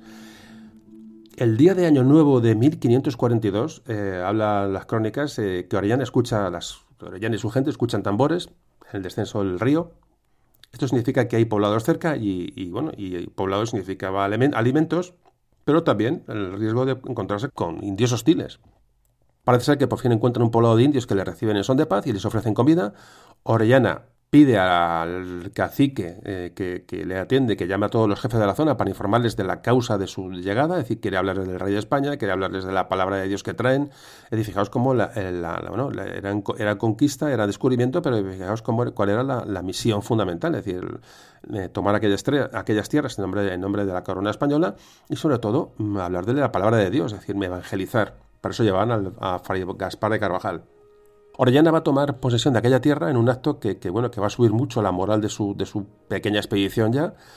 Él sabe motivar a sus hombres mm, y esa motivación no la va a abandonar hasta el último día del, descenso del río hasta llegar al final.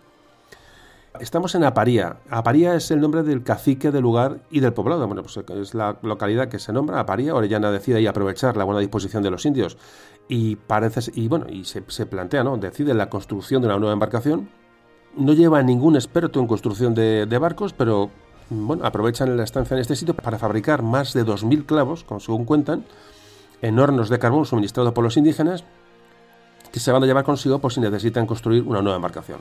Esto me parece algo fantástico, ¿no? O sea, mm, eh, no sé cómo, me imagino que fundirían metal que llevarían a no, no, lo sé cómo qué fundirían en aquel carbón para fabricar clavos, pero me parece algo, algo increíble, o sea, ya prevén que el barco, le va a hacer falta un barco nuevo y, se, y fabrican clavos allí. No sé, la verdad es que, si os fijáis es, es, una auténtica maravilla, ¿no? La previsión, la, la organización de esta gente en aquellos tiempos y en aquella zona que no tenían absolutamente nada, es decir, pues se fabrican 2.000 clavos. Bueno, así, así funcionaba esta gente. Aquí escuchan por primera vez la noticia de la existencia de unas llamadas Amazonas y las riquezas que tenían. Bueno, aquí parece, según cuentan las crónicas, que aquí escuchan el nombre de, las Amazonas. Así que continúan el descenso. Parece ser que de momento eh, hay multitud de encuentros con tribus pacíficas, afortunadamente para ellos, y ante esta seguridad de encontrar tribus pacíficas, Orellana decide ahora sí construir una nueva embarcación. Le encarga la organización de la construcción a uno de sus hombres, que era carpintero, simplemente era carpintero, pero el que más sabía de aquella cuestión, llamado Diego Mejías, que digo, no sabía de nada de barcos, pero se las ingenió para construir algo que, se, que flotara en el, agua. Todos colaboran y por fin, eh, bueno, parece que reciben la ayuda de los propios indios, reciben alimento de ellos, con lo cual la cosa se facilita y yo me imagino nuevamente, que eso ya es una cosa mía, me imagino que aquellos indios les ayudaron a, les ayudaron a construir el barco para perderlo de vista. Estoy convencido, vamos, dijeron, sí, sí, os ayudamos en lo que sea, en un barco o, tres o cuatro barcos, me da igual, pero venga, desfilando de aquí y fuera, y fuera de aquí lo antes posible. ¿no? Estoy convencido que así fue. Así que, bueno, terminan la embarcación en solo 35 días y le eh, bautizan a la embarcación como Victoria. Los españoles están convencidos de que se encuentran ya en aquel río que desemboca en el Atlántico, eh, pero no saben su longitud, no tienen ni la más remota idea, solo intuyen que se trata de un río de dimensiones descomunales, que además hablaban de él en las crónicas, dijeron, dice que un río que parecía un mar por su imponente grandeza. Bueno, pues Orellana zarpa de esta localidad, de Aparia o Aparía, no bajará mm, la tensión en ningún momento de la, de la expedición, a los hombres les advierte que tienen que tratar muy, con mucho respeto a los indios que se vayan encontrando, no utilizar las armas si no es en pura defensa propia, porque luego van a volver a aquellas tierras para poblarlas y controlarlas. Y por favor que les reciban pacíficamente y que traten a ellos como, bueno, como, como, como personas con las que luego van a tener que convivir a la, a, la vuelta. Fijaos ya la previsión que tenían de, de, todo. Es decir, es una ya digo, es, es, es, todo fantástico, ¿no? Lo que vamos viendo. Es decir, cómo eh, en medio del Amazonas, prácticamente en una misión de supervivencia, ya advierte que esas tribus van a, van a volver y les van a, eh, van a fundar allí mm, eh, ciudades y van, y van a es que es, cuando se están jugando la vida, cuando iban con un barco que apenas navegaba y con, hambre, ¿no? Pero fijaos qué, gente, ¿no? Qué, qué, pasta estaban hechos, ¿no? Lo que pasa es que cuando zarpan eh, todo cambia, porque me empiezan a encontrar ya terrenos mm, sin poblar, empieza otra vez a aparecer el hambre, los pocos indios que encuentran ya empiezan a ser eh, hostiles, estamos hablando que entran en las provincias de, de Machíparo y de Omaga, te repito, digo nombres por si alguno quiere, tiene curiosidad de mirarlo en un plano. Las tribus indígenas ya son hostiles, como decía, les reciben con tambores, les reciben con trompetas eh, eh, mm, para la lucha, es decir, les intentan eh, amedrentar. De hecho, se van a producir combates, pero es, según la crónica que nos cuenta, es sorprendente el bajo número de, el bajo número de bajas ¿no? de, la, tripulación de este, de este pequeño barco. Que la, la expedición ya no, no llegan a 60 hombres los que van, y se, a veces se enfrentan a, muchos centenares de indios que bueno iban, iban sobreviviendo. Ya quedan solo 60 hombres hambrientos, cansados, eh, que, bueno que tienen ya que utilizar las, toda su energía bueno, para rechazar estos ataques tan numerosos que van, que van recibiendo de hecho, Carvajal, eh, Carvajal en su crónica se sorprende repetidamente de que la ayuda de Dios, dice, les presta, porque es una ayuda milagrosa para conservar sus vidas. Es decir, no dan crédito a cómo siguen vivos todavía después de, lo, que están, lo que están soportando. Eh, las armas de los españoles son ballestas y arcabuces principalmente, frente a las flechas de los indios, que sobre todo cuando ya llegan a la final del viaje son flechas venenosas. Los españoles consiguen atravesar aquellas tierras de los llamados los omaguas y los machiparao, ya digo, constantemente luchando, constantemente sin, buscando alimentos como pueden, sin descanso, siguen navegando en el, y el río, en un río que cada vez se hace mucho más ancho. Eh, afortunadamente, ¿qué, les facilita el río ancho? Bueno, pues que, les, eh, les distancia de las orillas, es decir, les hace más fácil la defensa. Eh, estaban a tiro de flecha constantemente, pero claro, si, este, si el río es ancho, pues la, defensa es, mucho más fácil, que están a más distancia de, las, de los márgenes del río, ¿no? Así que ya empiezan los españoles a observar mm, en este río más ancho eh, imágenes de, de, las orillas con, con, mucha más población, con muchas construcciones de chabolas, pero no se atreven a desembarcar por temor a ser atacados. De hecho, además son poblaciones con tanta gente que no se atreven para nada a acercarse a la orilla y siguen navegando por el centro del río como, como pueden. Estas son las tierras de los Omaguas, donde se encuentran con la entrada de, un río enorme que, ellos, que llega por su derecha, al que ponen el nombre del río de la Trinidad. Son tierras de poblaciones grandes, ricas, pero ya repito, Orellana con mucha prudencia decide pasar de largo porque, como él dice textualmente, dice, por ser los pueblos tantos y tan grandes y haber gente, que no se atreve a desembarcar ni de broma ni aunque esté pasando hambre porque se teme lo peor. Repito, sigue navegando por el centro del río para evitar los ataques, mm, sigue creciendo el hambre y llega un momento que el hambre es tan, tan acuciente que deciden desembarcar en un pequeño poblado que ellos eligen, bueno, quizá porque tiene menos población o porque lo consideran más seguro. Al llegar, mm, de hecho, eh, tienen que luchar contra los indios del lugar, pero mm, después de obedecerles, después de someterles, encuentran una gran cantidad de comida.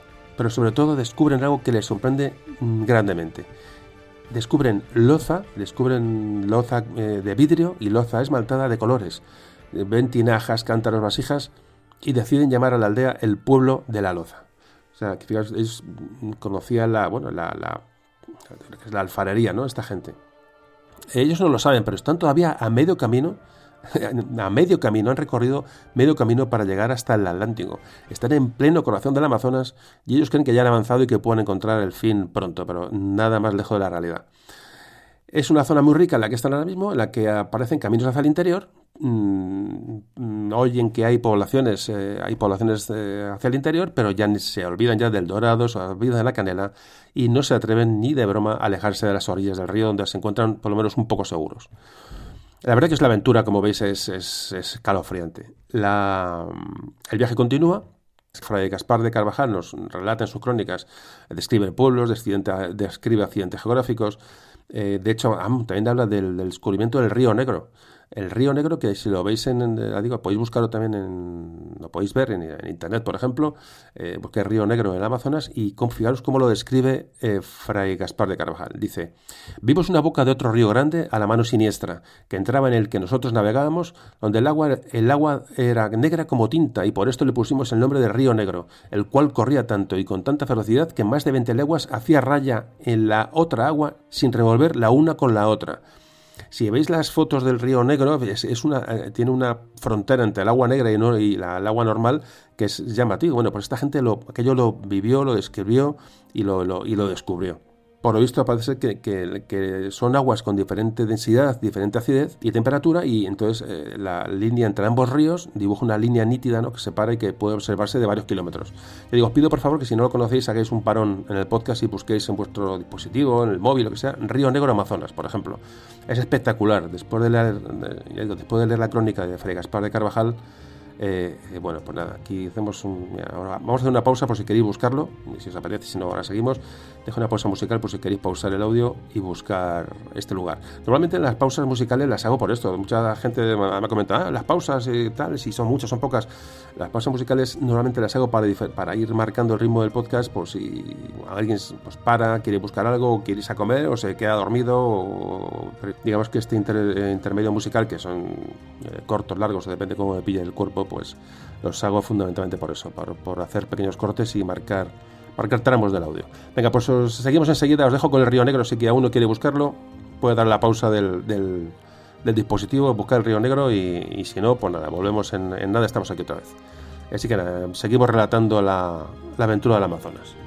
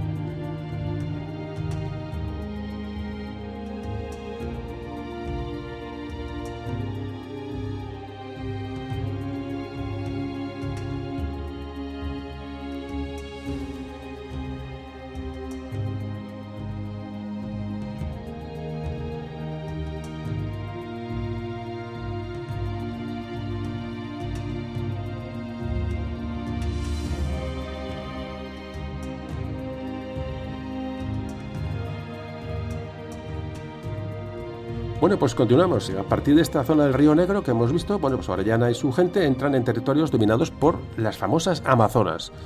Son pueblos grandes, hablan que, tienen murallas, son pueblos muy ricos en los que se encuentran también vestiduras de plumas de diversos colores que utilizan para sus sacrificios. Así los, los, los describen los españoles. Aquí sucede un hecho curioso, pues reciben noticias muy interesantes. Por un lado, una india les da noticias de un grupo de cristianos que se encuentran, fijados, en un pueblo muy, muy lejano. O sea, eh, no se sabe quiénes son, pero luego por deducciones eh, se, se, estima que podían ser probablemente los supervivientes de la expedición de Diego Dordas que pasó por allí en 1531 y no se, no se sabe su paradero, pero claro, saber que había cristianos hombres blancos en, en, eh, en aquella zona mmm, invitó a, luego a pensar a historiadores a deducir que podía ser esta, esta gente, pero realmente mmm, Orellana es que ni se molesta en ir a buscar a esta gente. O sea, ¿cómo estaría la situación de, de límite que puede extrañar ¿no? el poco interés de Orellana por, por, intentar rescatarles o ir a, buscarles, pero es que seguramente les conduciría a una muerte segura. De hecho, Orellana dice de, sobre este asunto, textualmente dice, pero como nosotros no éramos parte, acordamos de pasar adelante, que para los sacar de donde estaban, su tiempo vendrá. Esto lo dice eh, Fray, Fray, Gaspar de Carvajal, que determina a Orellana para seguir adelante. Es decir, ni se plantean ir a buscar a esta gente. No me extraña, claro. La segunda de las noticias fantásticas de la, es de que se encuentra esta gente es la asistencia de las Amazonas, como te decía. Eh, que no parecen ser una fantasía que, ellos pensaban, sino que es una tribu real de mujeres guerreras y mujeres poderosas a las que poco más adelante tienen que, van a tener que enfrentarse en una dura batalla cuando esta sacuden en, en, ayuda de los pueblos que los españoles van, bueno, van, van eh, de alguna manera sometiendo o, o, o, bueno, buscando para buscar alimentos, etcétera.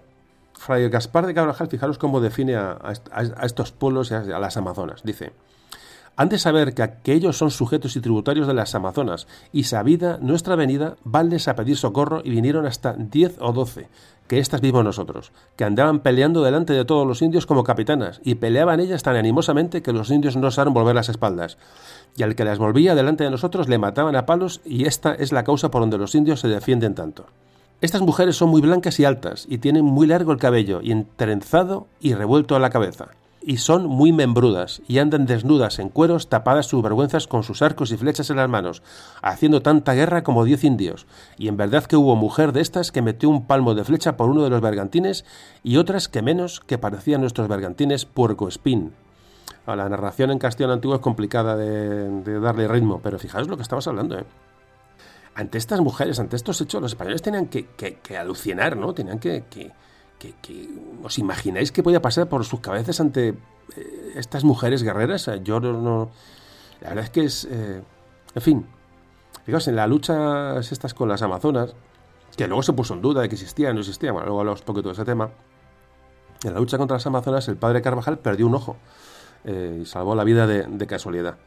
A su regreso a España se llegó a poner en duda la existencia, como antes decía, de las, de las Amazonas, y hay quien opina que en realidad lo que vieron fueron indios con pelo muy largo. Es pero bueno, eh, Carvajal, sin embargo, defiende la existencia de estas mujeres guerreras que le habían dejado, que le habían dejado tuerto y, bueno, y de hecho mmm, eh, eh, va a dejar una amplia descripción de las costumbres de, las, de, estas, de estas mujeres. ¿no? De hecho, Orellana preguntó, llevar un indio en la expedición, que parece que conocía la zona y, iban reclutando pues, a, bueno, a, modo de, intérpretes y de guías. Eh, pues uno de los indios que, llevaban, que habían incorporado a la expedición le preguntó sobre estas mujeres y, le preguntó de, de, qué manera viven, quiénes eran, y le respondió el indio que, esto es textual, dice que, como dicho tiene, estaban la tierra adentro y que él había estado muchas veces, muchas veces allá y había visto su trato y vivienda, que como su vasallo iba a llevar el tributo cuando el Señor lo enviaba. El capitán le preguntó si estas mujeres eran muchas. El indio dijo que sí, y que él sabía por nombre setenta pueblos, y contólos delante de los que allí estábamos y que en algunos había estado. El capitán le preguntó si estas mujeres parían. El indio dijo que sí. El capitán le dijo que, como no siendo casadas, ni residía hombre entre ellas, se, se empreñaban. Él dijo que estas indias participaban con indios en tiempos y cuando les viene aquella gana, juntan mucha copia de gente de guerra y van a dar guerra a un a un muy gran señor que reside y tiene su tierra junto a las de estas mujeres y por fuerza los traen a sus tierras y tienen consigo aquel tiempo que se les antoja y después que se hayan preñadas les tornan a enviar a su tierra sin les, hacen, sin les hacer otro mal. En fin, ya digo que es difícil leerlo porque no tiene pausas. Y después, cuando viene el tiempo que han de parir, que si paren hijo le matan y le envían a sus padres, y si hija le crían con muy gran solemnidad y le imponen en las cosas de la guerra. Dijo más que entre todas estas mujeres hay una señora que sujeta y tiene todas las demás debajo de su mano y jurisdicción, la cual señora se llama Coñorí. tal cual. Ante la, pues eso, eh, fijaos la, experiencia de, no sé, parece una expedición casi de, de ciencia ficción, ¿verdad? Bueno, en esta parte del río, que es un río de la zona muy fértil y, rica, está entre el río Negro y el río Tapajós, eh, que, bueno, los, los, españoles le bautizan esta zona como la provincia de San Juan. Carvajal nos dice, es tierra templada a donde se cogerá mucho trigo y se darán todos frutales. Además de esta es aparejada para criar todo ganado porque en ella hay muchas hierbas como nuestra España, como es orégano y cardos de unos pintados y arrayas y otras muchas hierbas muy buenas. Los montes de esta tierra son encinales y alcornocales que llevan bellotas, porque nosotros las vimos, y robledales. La tierra es alta y hace lomas, todas, todas de sabanas, la hierba no más alta de hasta la rodilla y hay mucha caza de todos géneros. Eh, ya toman nota de esta, de esta zona, la bautizan porque se supone que van a volver y es una buena zona para, bueno, para establecer asentamientos. La última parte del viaje, aproximadamente del río Tapajós hasta ya la desembocadura que comenzamos ahora, es un, se endurece tremendamente, tremendamente. Es decir, ya aquí aparecen ataques de indios caníbales que le van a atacar ya con flechas envenenadas. Esto lo relatan los, los, los españoles. Los hombres ya están extenuados, llevan meses navegando arriba abajo y ya no ven el final de su viaje, ni, ni, ni, del viaje, ni del río, ni de nada. Pero de repente parece ser que llega la esperanza en forma de mareas, eh, mareas de, agua salada, eh, lo que les hace pensar que están ya al lado del mar. El problema, el problema es que no sabían que en el Amazonas las mareas llegan hasta 200 kilómetros río adentro. O sea, el agua salada llega hasta 200 kilómetros río adentro. Lo mismo que el, que el río, el agua dulce se mezcla con el, agua del océano también kilómetros hacia adentro, aquí pasa lo mismo. Entonces eso les engañó, es decir, pensaban que estaban en la desembocadura y aún les quedaban 200 kilómetros para llegar. Todavía les quedaba el último infierno para navegar, que es la zona de las islas que forman la desembocadura del Amazonas, que es una zona absolutamente imposible. Em, no hace falta que repita, la navegación es absolutamente complicada, eh, ataques con flechas, indios caníbales. Orellana tiene que emplear todo su ingenio en este momento y toda su intuición para conseguir atravesar estas tierras, eh, la que ya cada vez más encallan sus, sus maltrechas vacaciones. Saben que están a punto de, intuyen que están cerca del océano eh, y ya empiezan a, bueno, a, recoger agua dulce, a coger raíces, maíz, alimentos que se van encontrando para, bueno, para, para cuando salgan al océano navegar. Es decir, ya eh, bueno, se empiezan a encomendar a Dios no ante lo que les supone ya salir al mar, porque luego viene la segunda fase. Es decir, una vez que llegan a la desembocadura, luego tienen que navegar hacia dónde, hacia no saben, no saben dónde van a salir. Ellos, ellos no lo saben realmente a qué, a qué altura van a salir, ¿no? Fijaos que, qué aventura tan absolutamente. Mm, esto es una, auténtica, vamos, una auténtica pasada de, de, no sé, una aventura de la humanidad, no solamente en la historia de España. Es que si, lo miramos bien, ah, me río de Amundsen y de y de, mm, de, quien haga falta, ¿no? Ni el polo, ni nada. Esto es una auténtica aventura comparable a cualquiera, a cualquiera que podamos conocer. Así que comentan eso cuando ya empiezan a eh, ellas, intuyen que ya han llegado a la, desembocadura, porque, porque evidentemente el agua ya es más salada y ellos lo ven, eh, dicen textualmente, de esta manera nos pusimos a punto de navegar por la mar por donde la aventura nos guiase y echase, porque nosotros no tenemos piloto ni aguja ni carta ninguna de navegar y ni sabíamos por qué parte o a qué cabo habíamos de echar. Lo que decimos, ya empiezan a salir al mar y se dan cuenta que están en el Atlántico pero hacia dónde van, qué hacen, mm, eh, en fin, ¿para qué vamos a repetirlo?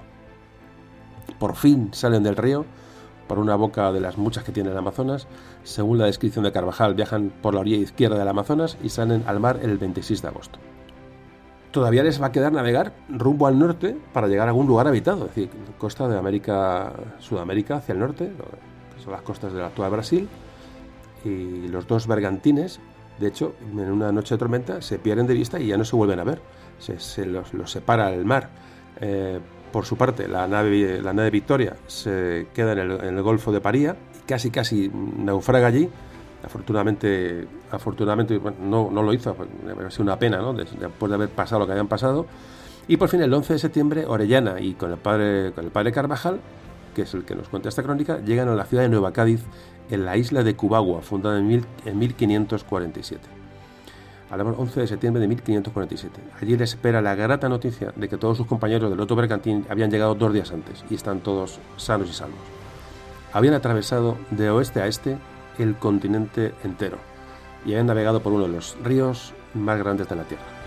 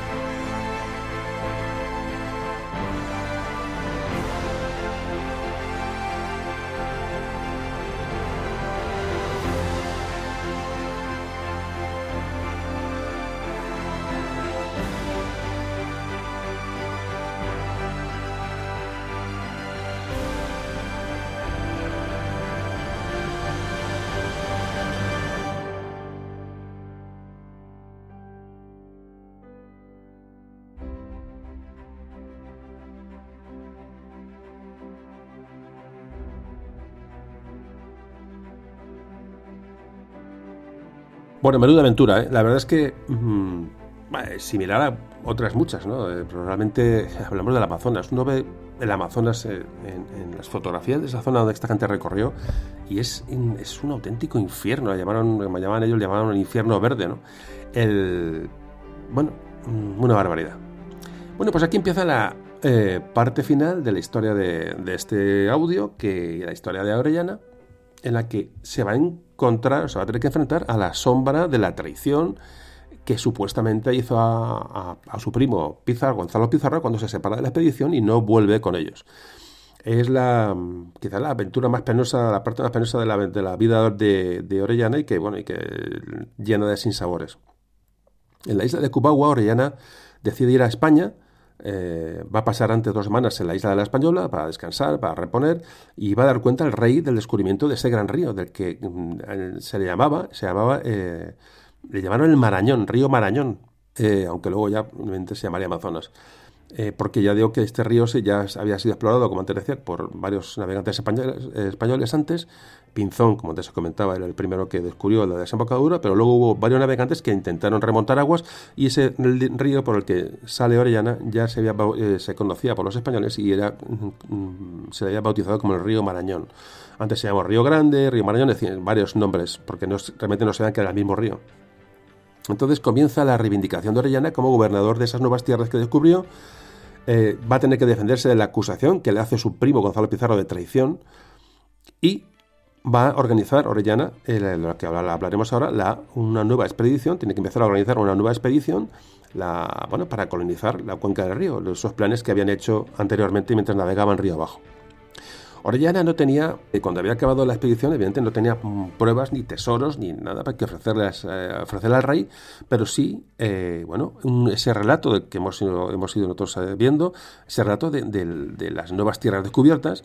Orellana era consciente que iba a tener que enfrentarse al Consejo de Indias ante las acusaciones de su primo, eso él lo sabía, sabía que le iban a acusar de abandono, eso él lo sabía y sobre todo de traición, que era lo más, más peligroso. Orellana aportó pruebas ante estas acusaciones, aportó pruebas de que no le fue posible regresar con su primo.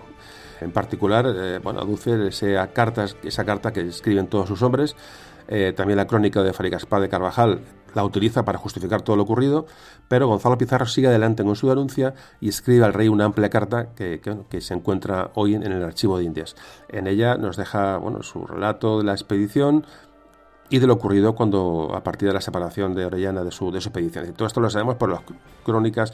Gracias a la denuncia de Pizarro sabemos lo que pasó en la expedición de Pizarro y su vuelta a Quito, que antes comentábamos que, era, que fue tremenda. ¿no? La verdad es que la duda de la tradición de Pizarro siempre ha, dado creado una sombra en torno a la biografía de Francisco Orellana. De hecho, tampoco se sabe muy bien por qué, quizá por poder, por el del personaje. Mm, los cronistas eh, de la época en Ecuador, en Quito, en en Perú se posicionaron rápidamente al lado de Pizarro y lo que no es muy lógico es que luego historiadores posteriores también se posicionaron al lado, al lado de Pizarro, catalogando la, eh, la separación de Orellana como una traición. ¿no? Lo que pasa es que, claro, la historia es la historia. Y, uno de los, de los personajes, digamos, que ha tenido gran responsabilidad en la culpa de, o la mala fama de Orellana es, eh, sin duda alguna, Tirso de Molina, que eh, fue autor de una trilogía a favor de los Pizarro, y que bueno, habló mal de Orellana y que bueno quiso salvar eh, la, figura de los Pizarro y ahí maltrató a Orellana. Eso ha dado muchas alas a historiadores y a, bueno, lo que es la cultura popular para maltratar el personaje de Orellana. Nunca sabremos realmente lo que pudo ocurrir, nunca lo sabremos.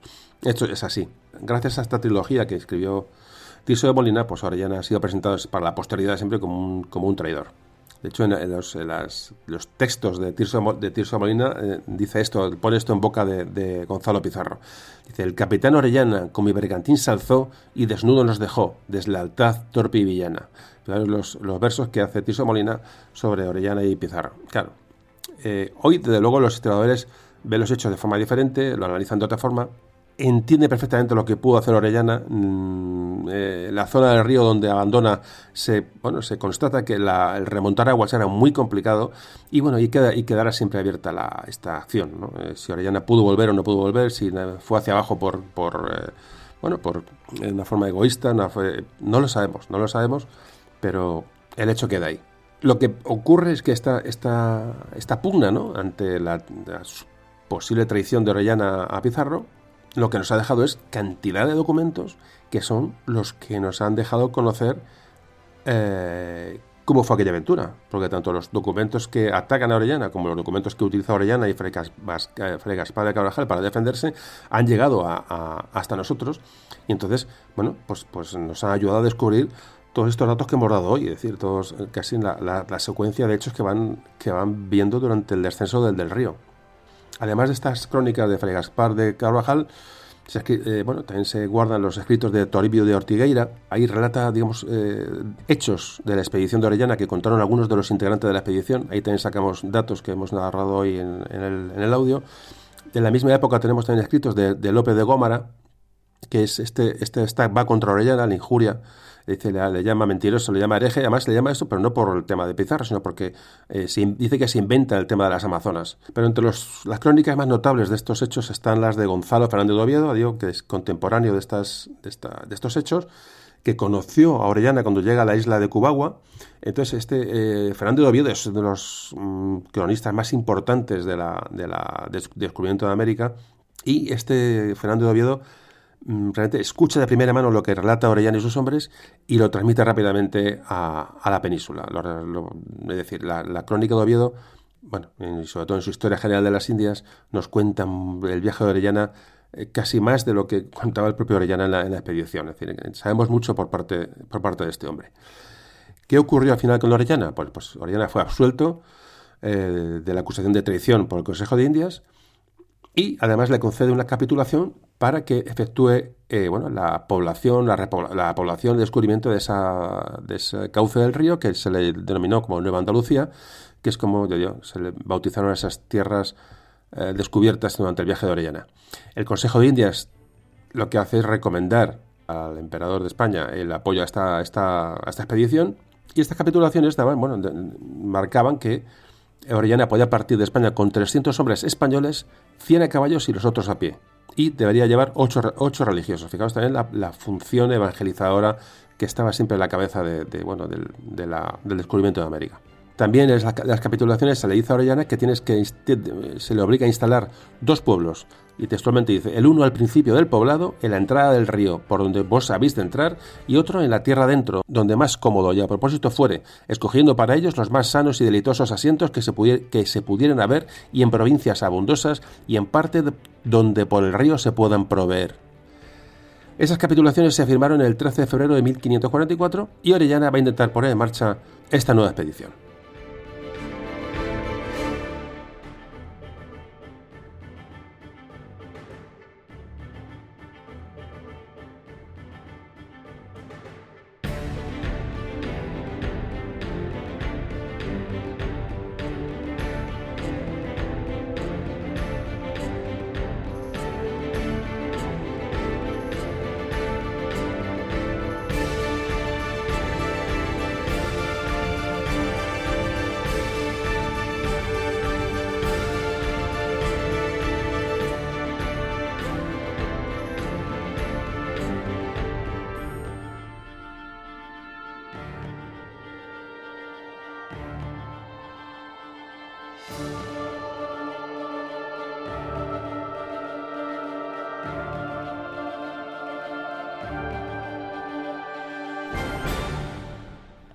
Orellana va, va a organizar esta expedición, pero va a tener problemas innumerables.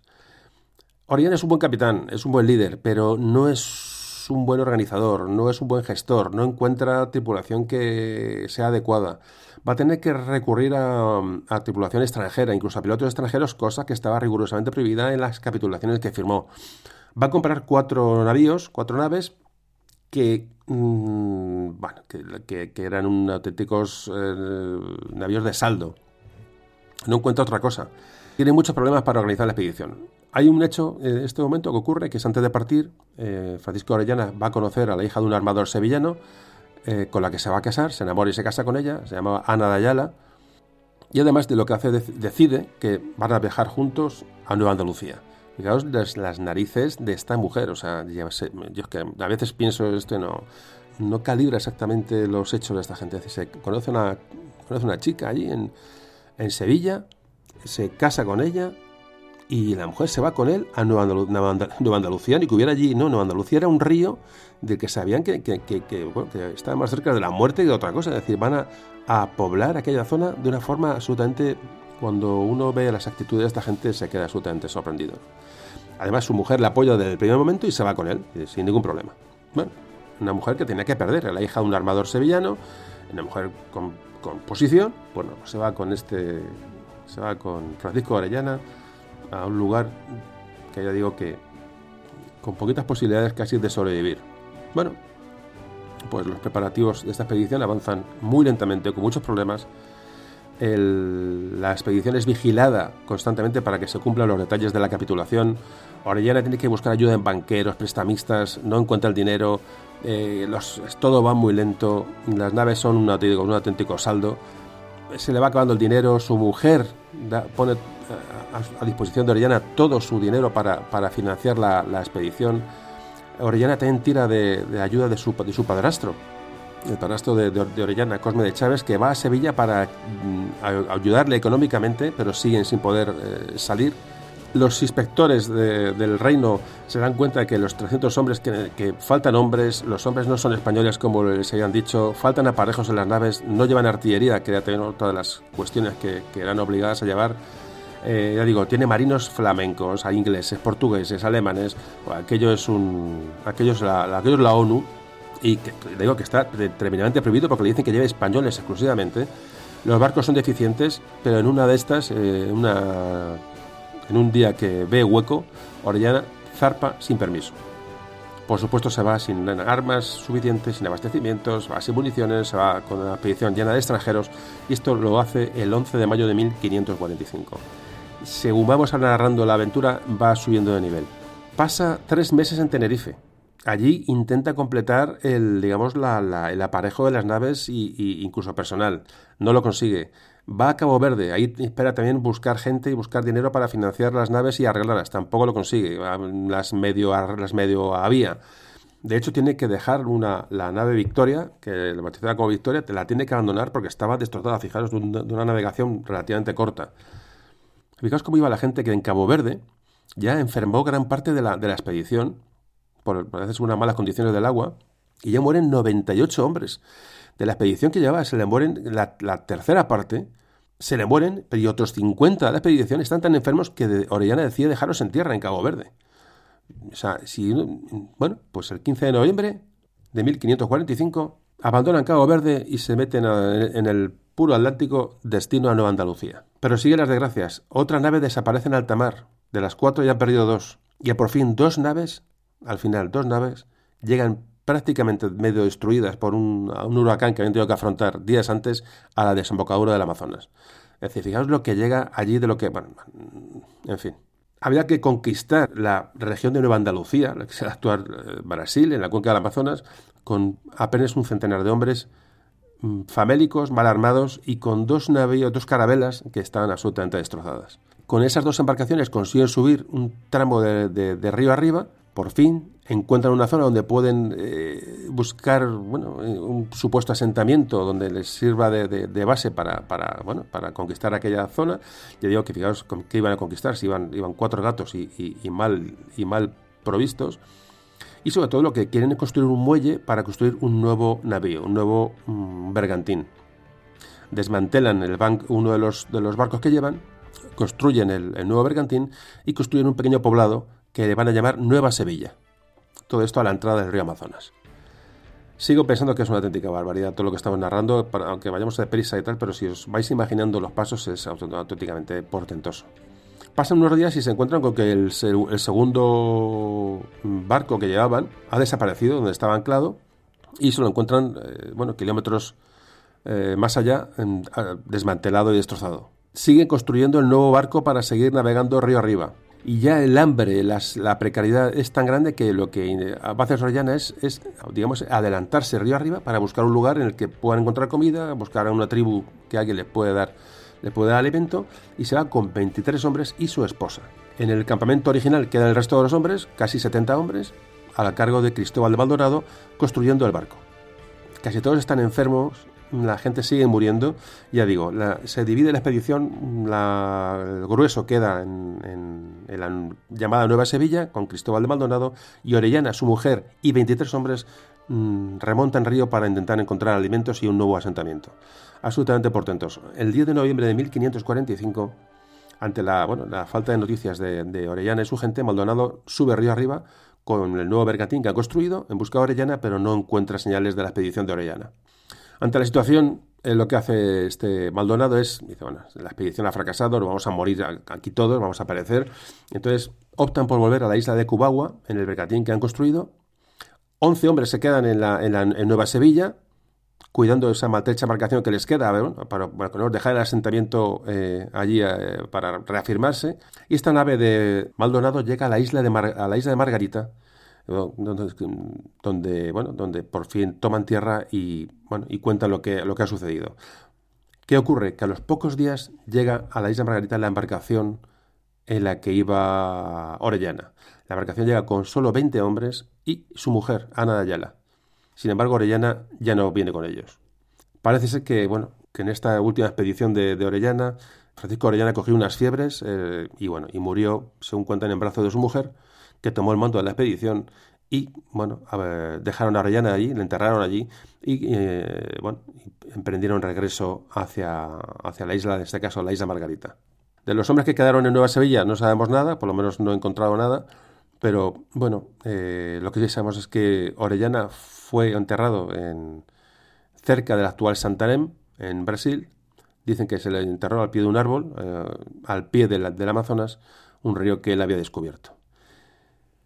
De aquella segunda expedición de, Orellana, quedan testimonios de los supervivientes, evidentemente. Eh, Francisco de Guzmán escribió una relación sobre lo que ocurrió. Este fue tripulante de la, de la carabela capitana de aquella expedición y luego tiene una crónica, una crónica de Cieza. Es lo que nos queda de esta expedición de Orellana, digo, en la que murió y bueno, y su mujer le enterró y su mujer, que luego, menudo, mm, otro personaje también que había que, que, claro, no sabemos nada de ella, ¿no? De Ana Ayala, pero, pero ojo a esta, esta mujer, ¿no? Que tomó, murió, enterró a su marido y se hizo cargo de la expedición y regresaron a, regresaron a, buen puerto, ¿no? Después del, del, fracaso. En fin, una historia para mí, mm, bueno, se me acaban los calificativos. Lo único, bueno, es decir, que con Orellana murió eh, evidentemente el primer intento de colonizar estas regiones tan complicadas. Mm, y de hecho, de hecho, esta gente no lo sabía, pero los europeos tardarían mm, casi un siglo en volver a intentar ocupar estas, eh, estos territorios del Amazonas, es decir, en una zona que era absolutamente imposible. Pero ellos lo intentaron y se dejaron allí, como en el caso de Oriana, se dejaron la vida. Bueno, pues esta es la historia que hemos contado hoy. Y como siempre ahora vamos a hablar del, vamos a entrar en el epílogo del capítulo para las últimas consideraciones y vamos hacia el final del, hacia el final del audio.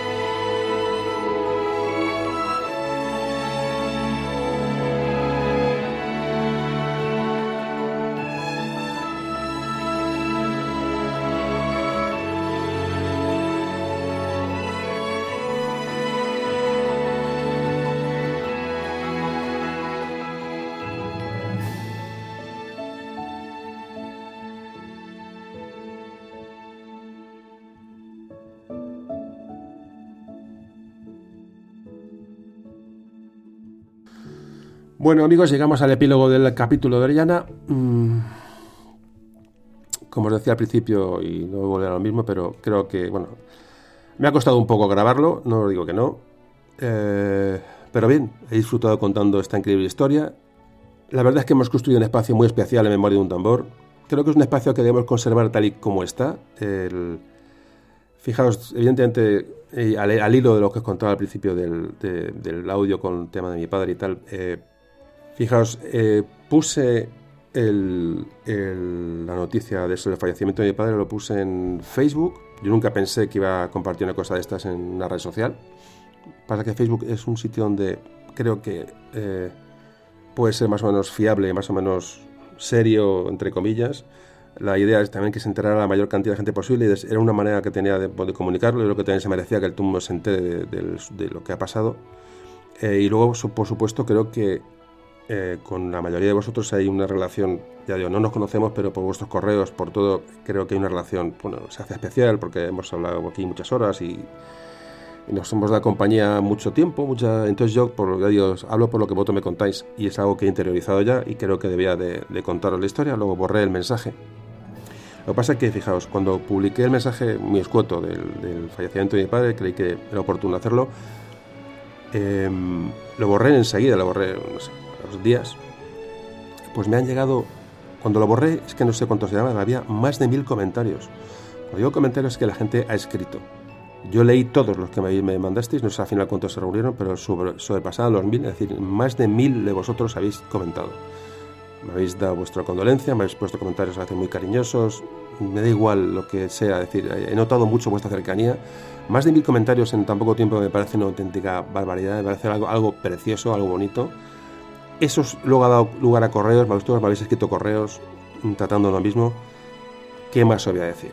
Uno se da cuenta que de una manera eh, fortuita se ha creado aquí pues, un espacio de, comunicación entre gente que creo que somos amigos, que y vosotros me lo habéis hecho sentir así. Yo estoy muy, muy agradecido. Ya digo que cada comentario. Yo no sabía qué iba a pasar, pero evidentemente cuando vi que los comentarios eran, eran no sé, que os habéis dedicado. La, gente en general no participa, no comenta, no, yo lo entiendo. Y más en eh, ciertos perfiles de personas, como puede ser la mayoría de vosotros, no sois gente de, de 20 años, eh, gente que os cuesta escribir, y mucho me lo decís, muchas, muchas veces me lo decís, que normalmente no escribís a nadie, me escribís a mí porque os apetece. Yo os lo agradezco muchísimo y sobre todo ya digo, la cantidad de testimonios que me habéis dado de comentarios y de, y de las condolencias de verdad que me han, no sé, me han hecho, quizás es la gasolina, eh, quizás es la motivación que me ha entrado para grabar este audio hoy. Bueno, un audio que, lo he grabado como uno cualquiera, siempre ya digo con, la, con la, cabeza a veces en otro sitio porque yo qué sé, porque es normal y es humano, sobre todo dedicándoselo a, ya digo, a nuestro oyente número uno. ¿Y qué más os cuento? Poco más. Eh, ya digo que es un espacio especial, un espacio que quiero conservar, un espacio que quiero respetar, un espacio que, como os comentaba hace poco, he declinado ofertas económicas importantes para, para pero quiero seguir manteniéndolo como está. Seguiremos manteniendo esto en pie, ya digo, con vuestros donativos, con vuestro cariño, con vuestros correos, con... Y no quiero saber más, de verdad. Y me siento a gusto así. Creo que, bueno, que lo que estamos haciendo, ya digo, es algo divertido, algo que está dando resultados y lo quería decir. Audio 75, el, ya digo, tres tercios de la centena, bodas de, en casa, no sé cuáles, bodas de brillantes quizás. Y como digo, este audio como no puede ser de otra forma, repito, dedicado a nuestro seguidor número uno de Memoria de un Tambor, que ya no está. Así que nada, vamos a seguir adelante y ya digo, cerramos, cerramos el audio.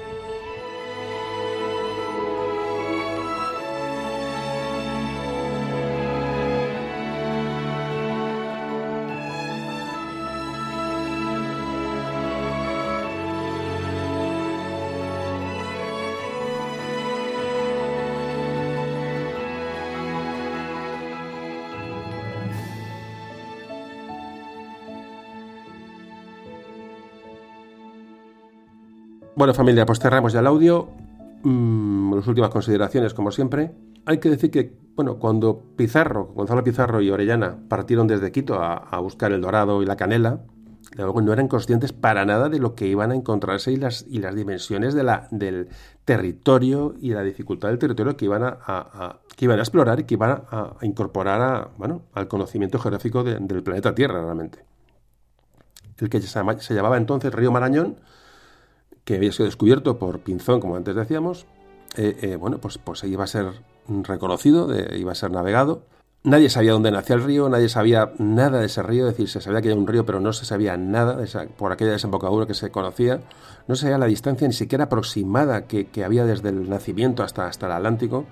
Algunos hombres, ya digo, antes hablamos y hablamos antes de Gonzalo, Gonzalo Díaz de Pineda, que era uno de los hombres que fue con Gonzalo Pizarro en aquella expedición primera que hablábamos, es, parece que ese hombre sí se había adentrado en, eh, hacia el este y era el que había dado, había dado esas, eh, bueno, esas noticias sobre la canela y sobre el, sobre el dorado, pero realmente no había noticias certeras sobre qué se iban a encontrar eh, hacia el este del Virreinato de Perú, para nada. Todo, todo, todo era un misterio, todo era una aventura. A nuestros ojos hoy, ¿cómo nos, nos tiene que, bueno, que, extrañar ¿no? o, de, o sorprender? cómo era la, la, imaginación de aquella gente, ¿no? la ambición de aquella gente para que buscaron la buscaba la riqueza, buscar, lógicamente además, porque era lógico, eh, desafiando todos estos peligros, les daba absolutamente igual, se jugaban la vida sin ningún tipo de problema. Esas leyendas del, del, oro, de la, de la, canela, eh, tuvieron que ser espectaculares, pero es que luego las, leyendas que luego trasladaron Orellana y sus hombres sobre las Amazonas. ¿Os imagináis eh, en un pueblo de, qué sé, de Extremadura cuando contaran todo esto esta gente o llegara un superviviente de esta expedición? pues eso, contar en, la plaza del pueblo a los, chavales, tal, el tema de las Amazonas, ¿os imagináis qué relatos? Es que, en fin. Pues todo esto, claro, esto alimentaba la leyenda y, más y más españoles se, fueron hacia allá, a, ese mundo desconocido, un mundo peligroso, pero les daba exactamente igual, es decir, eh, valía la pena el arriesgar la vida, no tenía nada que perder. Lo que sí es cierto es que esta gente cuando se puso en marcha no tenía ni la más remota idea de que estaban iban a recorrer el río más grande de la Tierra, el Amazonas, el río, el río por excelencia ¿no? del planeta Tierra. No tenía ni la más remota idea. Estamos hablando del Amazonas, la mayor cuenca fluvial del mundo, eh, también la zona donde se asienta la mayor selva de la Tierra. Por ahí pasaron todos estos hombres Hoy ya sabemos que el río Amazonas recorre más de 6.000 kilómetros desde su nacimiento en los Andes hasta la desembocadura. Hoy sabemos que el río, junto con sus afluentes, se extiende por una cuenca de más de 7 millones de kilómetros cuadrados, unas 14 veces la extensión de España, que de estos 7 millones de kilómetros cuadrados, 4 son mm, selva, y que desde luego esto es uno de los lugares más inhóspitos, ya digo, para la vida del hombre del planeta. Bueno, pues por ahí paseo esta gente, con humedades increíbles, temperaturas increíbles, con, ya digo, la, insectos, animales desconocidos. Ya digo que lo que se conoce como el infierno verde fue atravesado por estos hombres, bueno, estos 50 hombres, ¿no? Que llegaron con Orellana al final en su aventura río abajo. De hecho, hoy el Amazonas sigue siendo un espacio por descubrir y lo que Orellana, cuando murió, ni imaginaba es que cuatro siglos después, en nuestros días, aún eh, quedan lugares que continúan sin dominar y descubrir en aquel, en aquel territorio. Yo por favor os pido que, pides, que cojáis una, un mapa de Sudamérica, podéis ver desde Quito hasta la desembocadura del Amazonas lo que hay y realmente es sobrecogedor.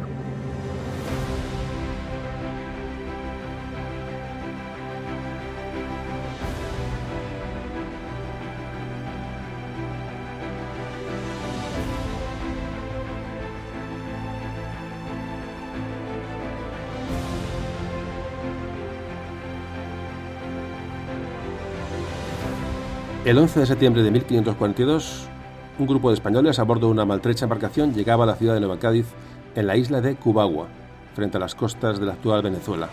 Sucios, hambrientos y agotados, aquellos hombres eran los supervivientes de una expedición que había partido hacía ocho meses y medio de las tierras de Imara a orillas del río Napo, cuando se extiende la expedición de Orellana y Pizarro. No lo sabían, pero habían protagonizado una de las aventuras fluviales más apasionantes de todos los tiempos, el primer descenso de Amazonas, que era el mayor río del planeta. Aquella expedición por el más ancho y extenso río jamás navegado había culminado felizmente. En el camino habían quedado muchos compañeros, pero allí estaban los supervivientes, un total de 40 soldados castellanos y dos portugueses de los 57 que habían comenzado la aventura. A ellos había que añadir los dos esclavos negros que les acompañaron desde el principio y un trompetero indio. Con el recibimiento generoso de los vecinos de la isla y con una misa de agradecimiento al Señor, culminaba una odisea de casi un año en el que en muchas ocasiones se habían llegado a pensar que el río no tenía fin y que jamás iba a sobrevivir a tantos peligros. Un puñado de hombres había atravesado de parte a parte un continente, había recorrido más de 6.000 kilómetros sin brújulas ni mapas. Habían descubierto centenares y hasta miles de plantas y animales nunca vistos y se habían enfrentado a tribus caníbales y a pueblos asustados, que se asomaban en las orillas del gran río arrojando sus flechas y cerbatanas a aquellos extraños seres de largas barbas y corazas plateadas que navegaban en estrafalarias canoas gigantes. Por supuesto hicieron amigos entre estas tribus, conocieron a las amazonas, descubrieron pueblos con notables habilidades artísticas y probaron los más extraños manjares. En sus cuerpos llevaban la huella de la aventura en forma de cicatrices, miembros amputados y el dolor por la pérdida de amigos y compañeros. Ahora solo quedaba contarlo. Bueno, eh, familia, y eso es lo que intentamos hacer con estos audios, contarlo. Y ya sabéis, Ahora os toca a vosotros difundir estos maravillosos episodios, cada vez más olvidados, pero que tenemos esa responsabilidad. Yo creo que lo estamos haciendo entre todos. Como siempre digo, es divulgar y contar las cosas y promocionar la cultura y las humanidades divirtiéndonos, que es lo más importante. Pues nada, eh, nos vemos en el siguiente capítulo, el que será el número 76, y os mando un fuerte abrazo.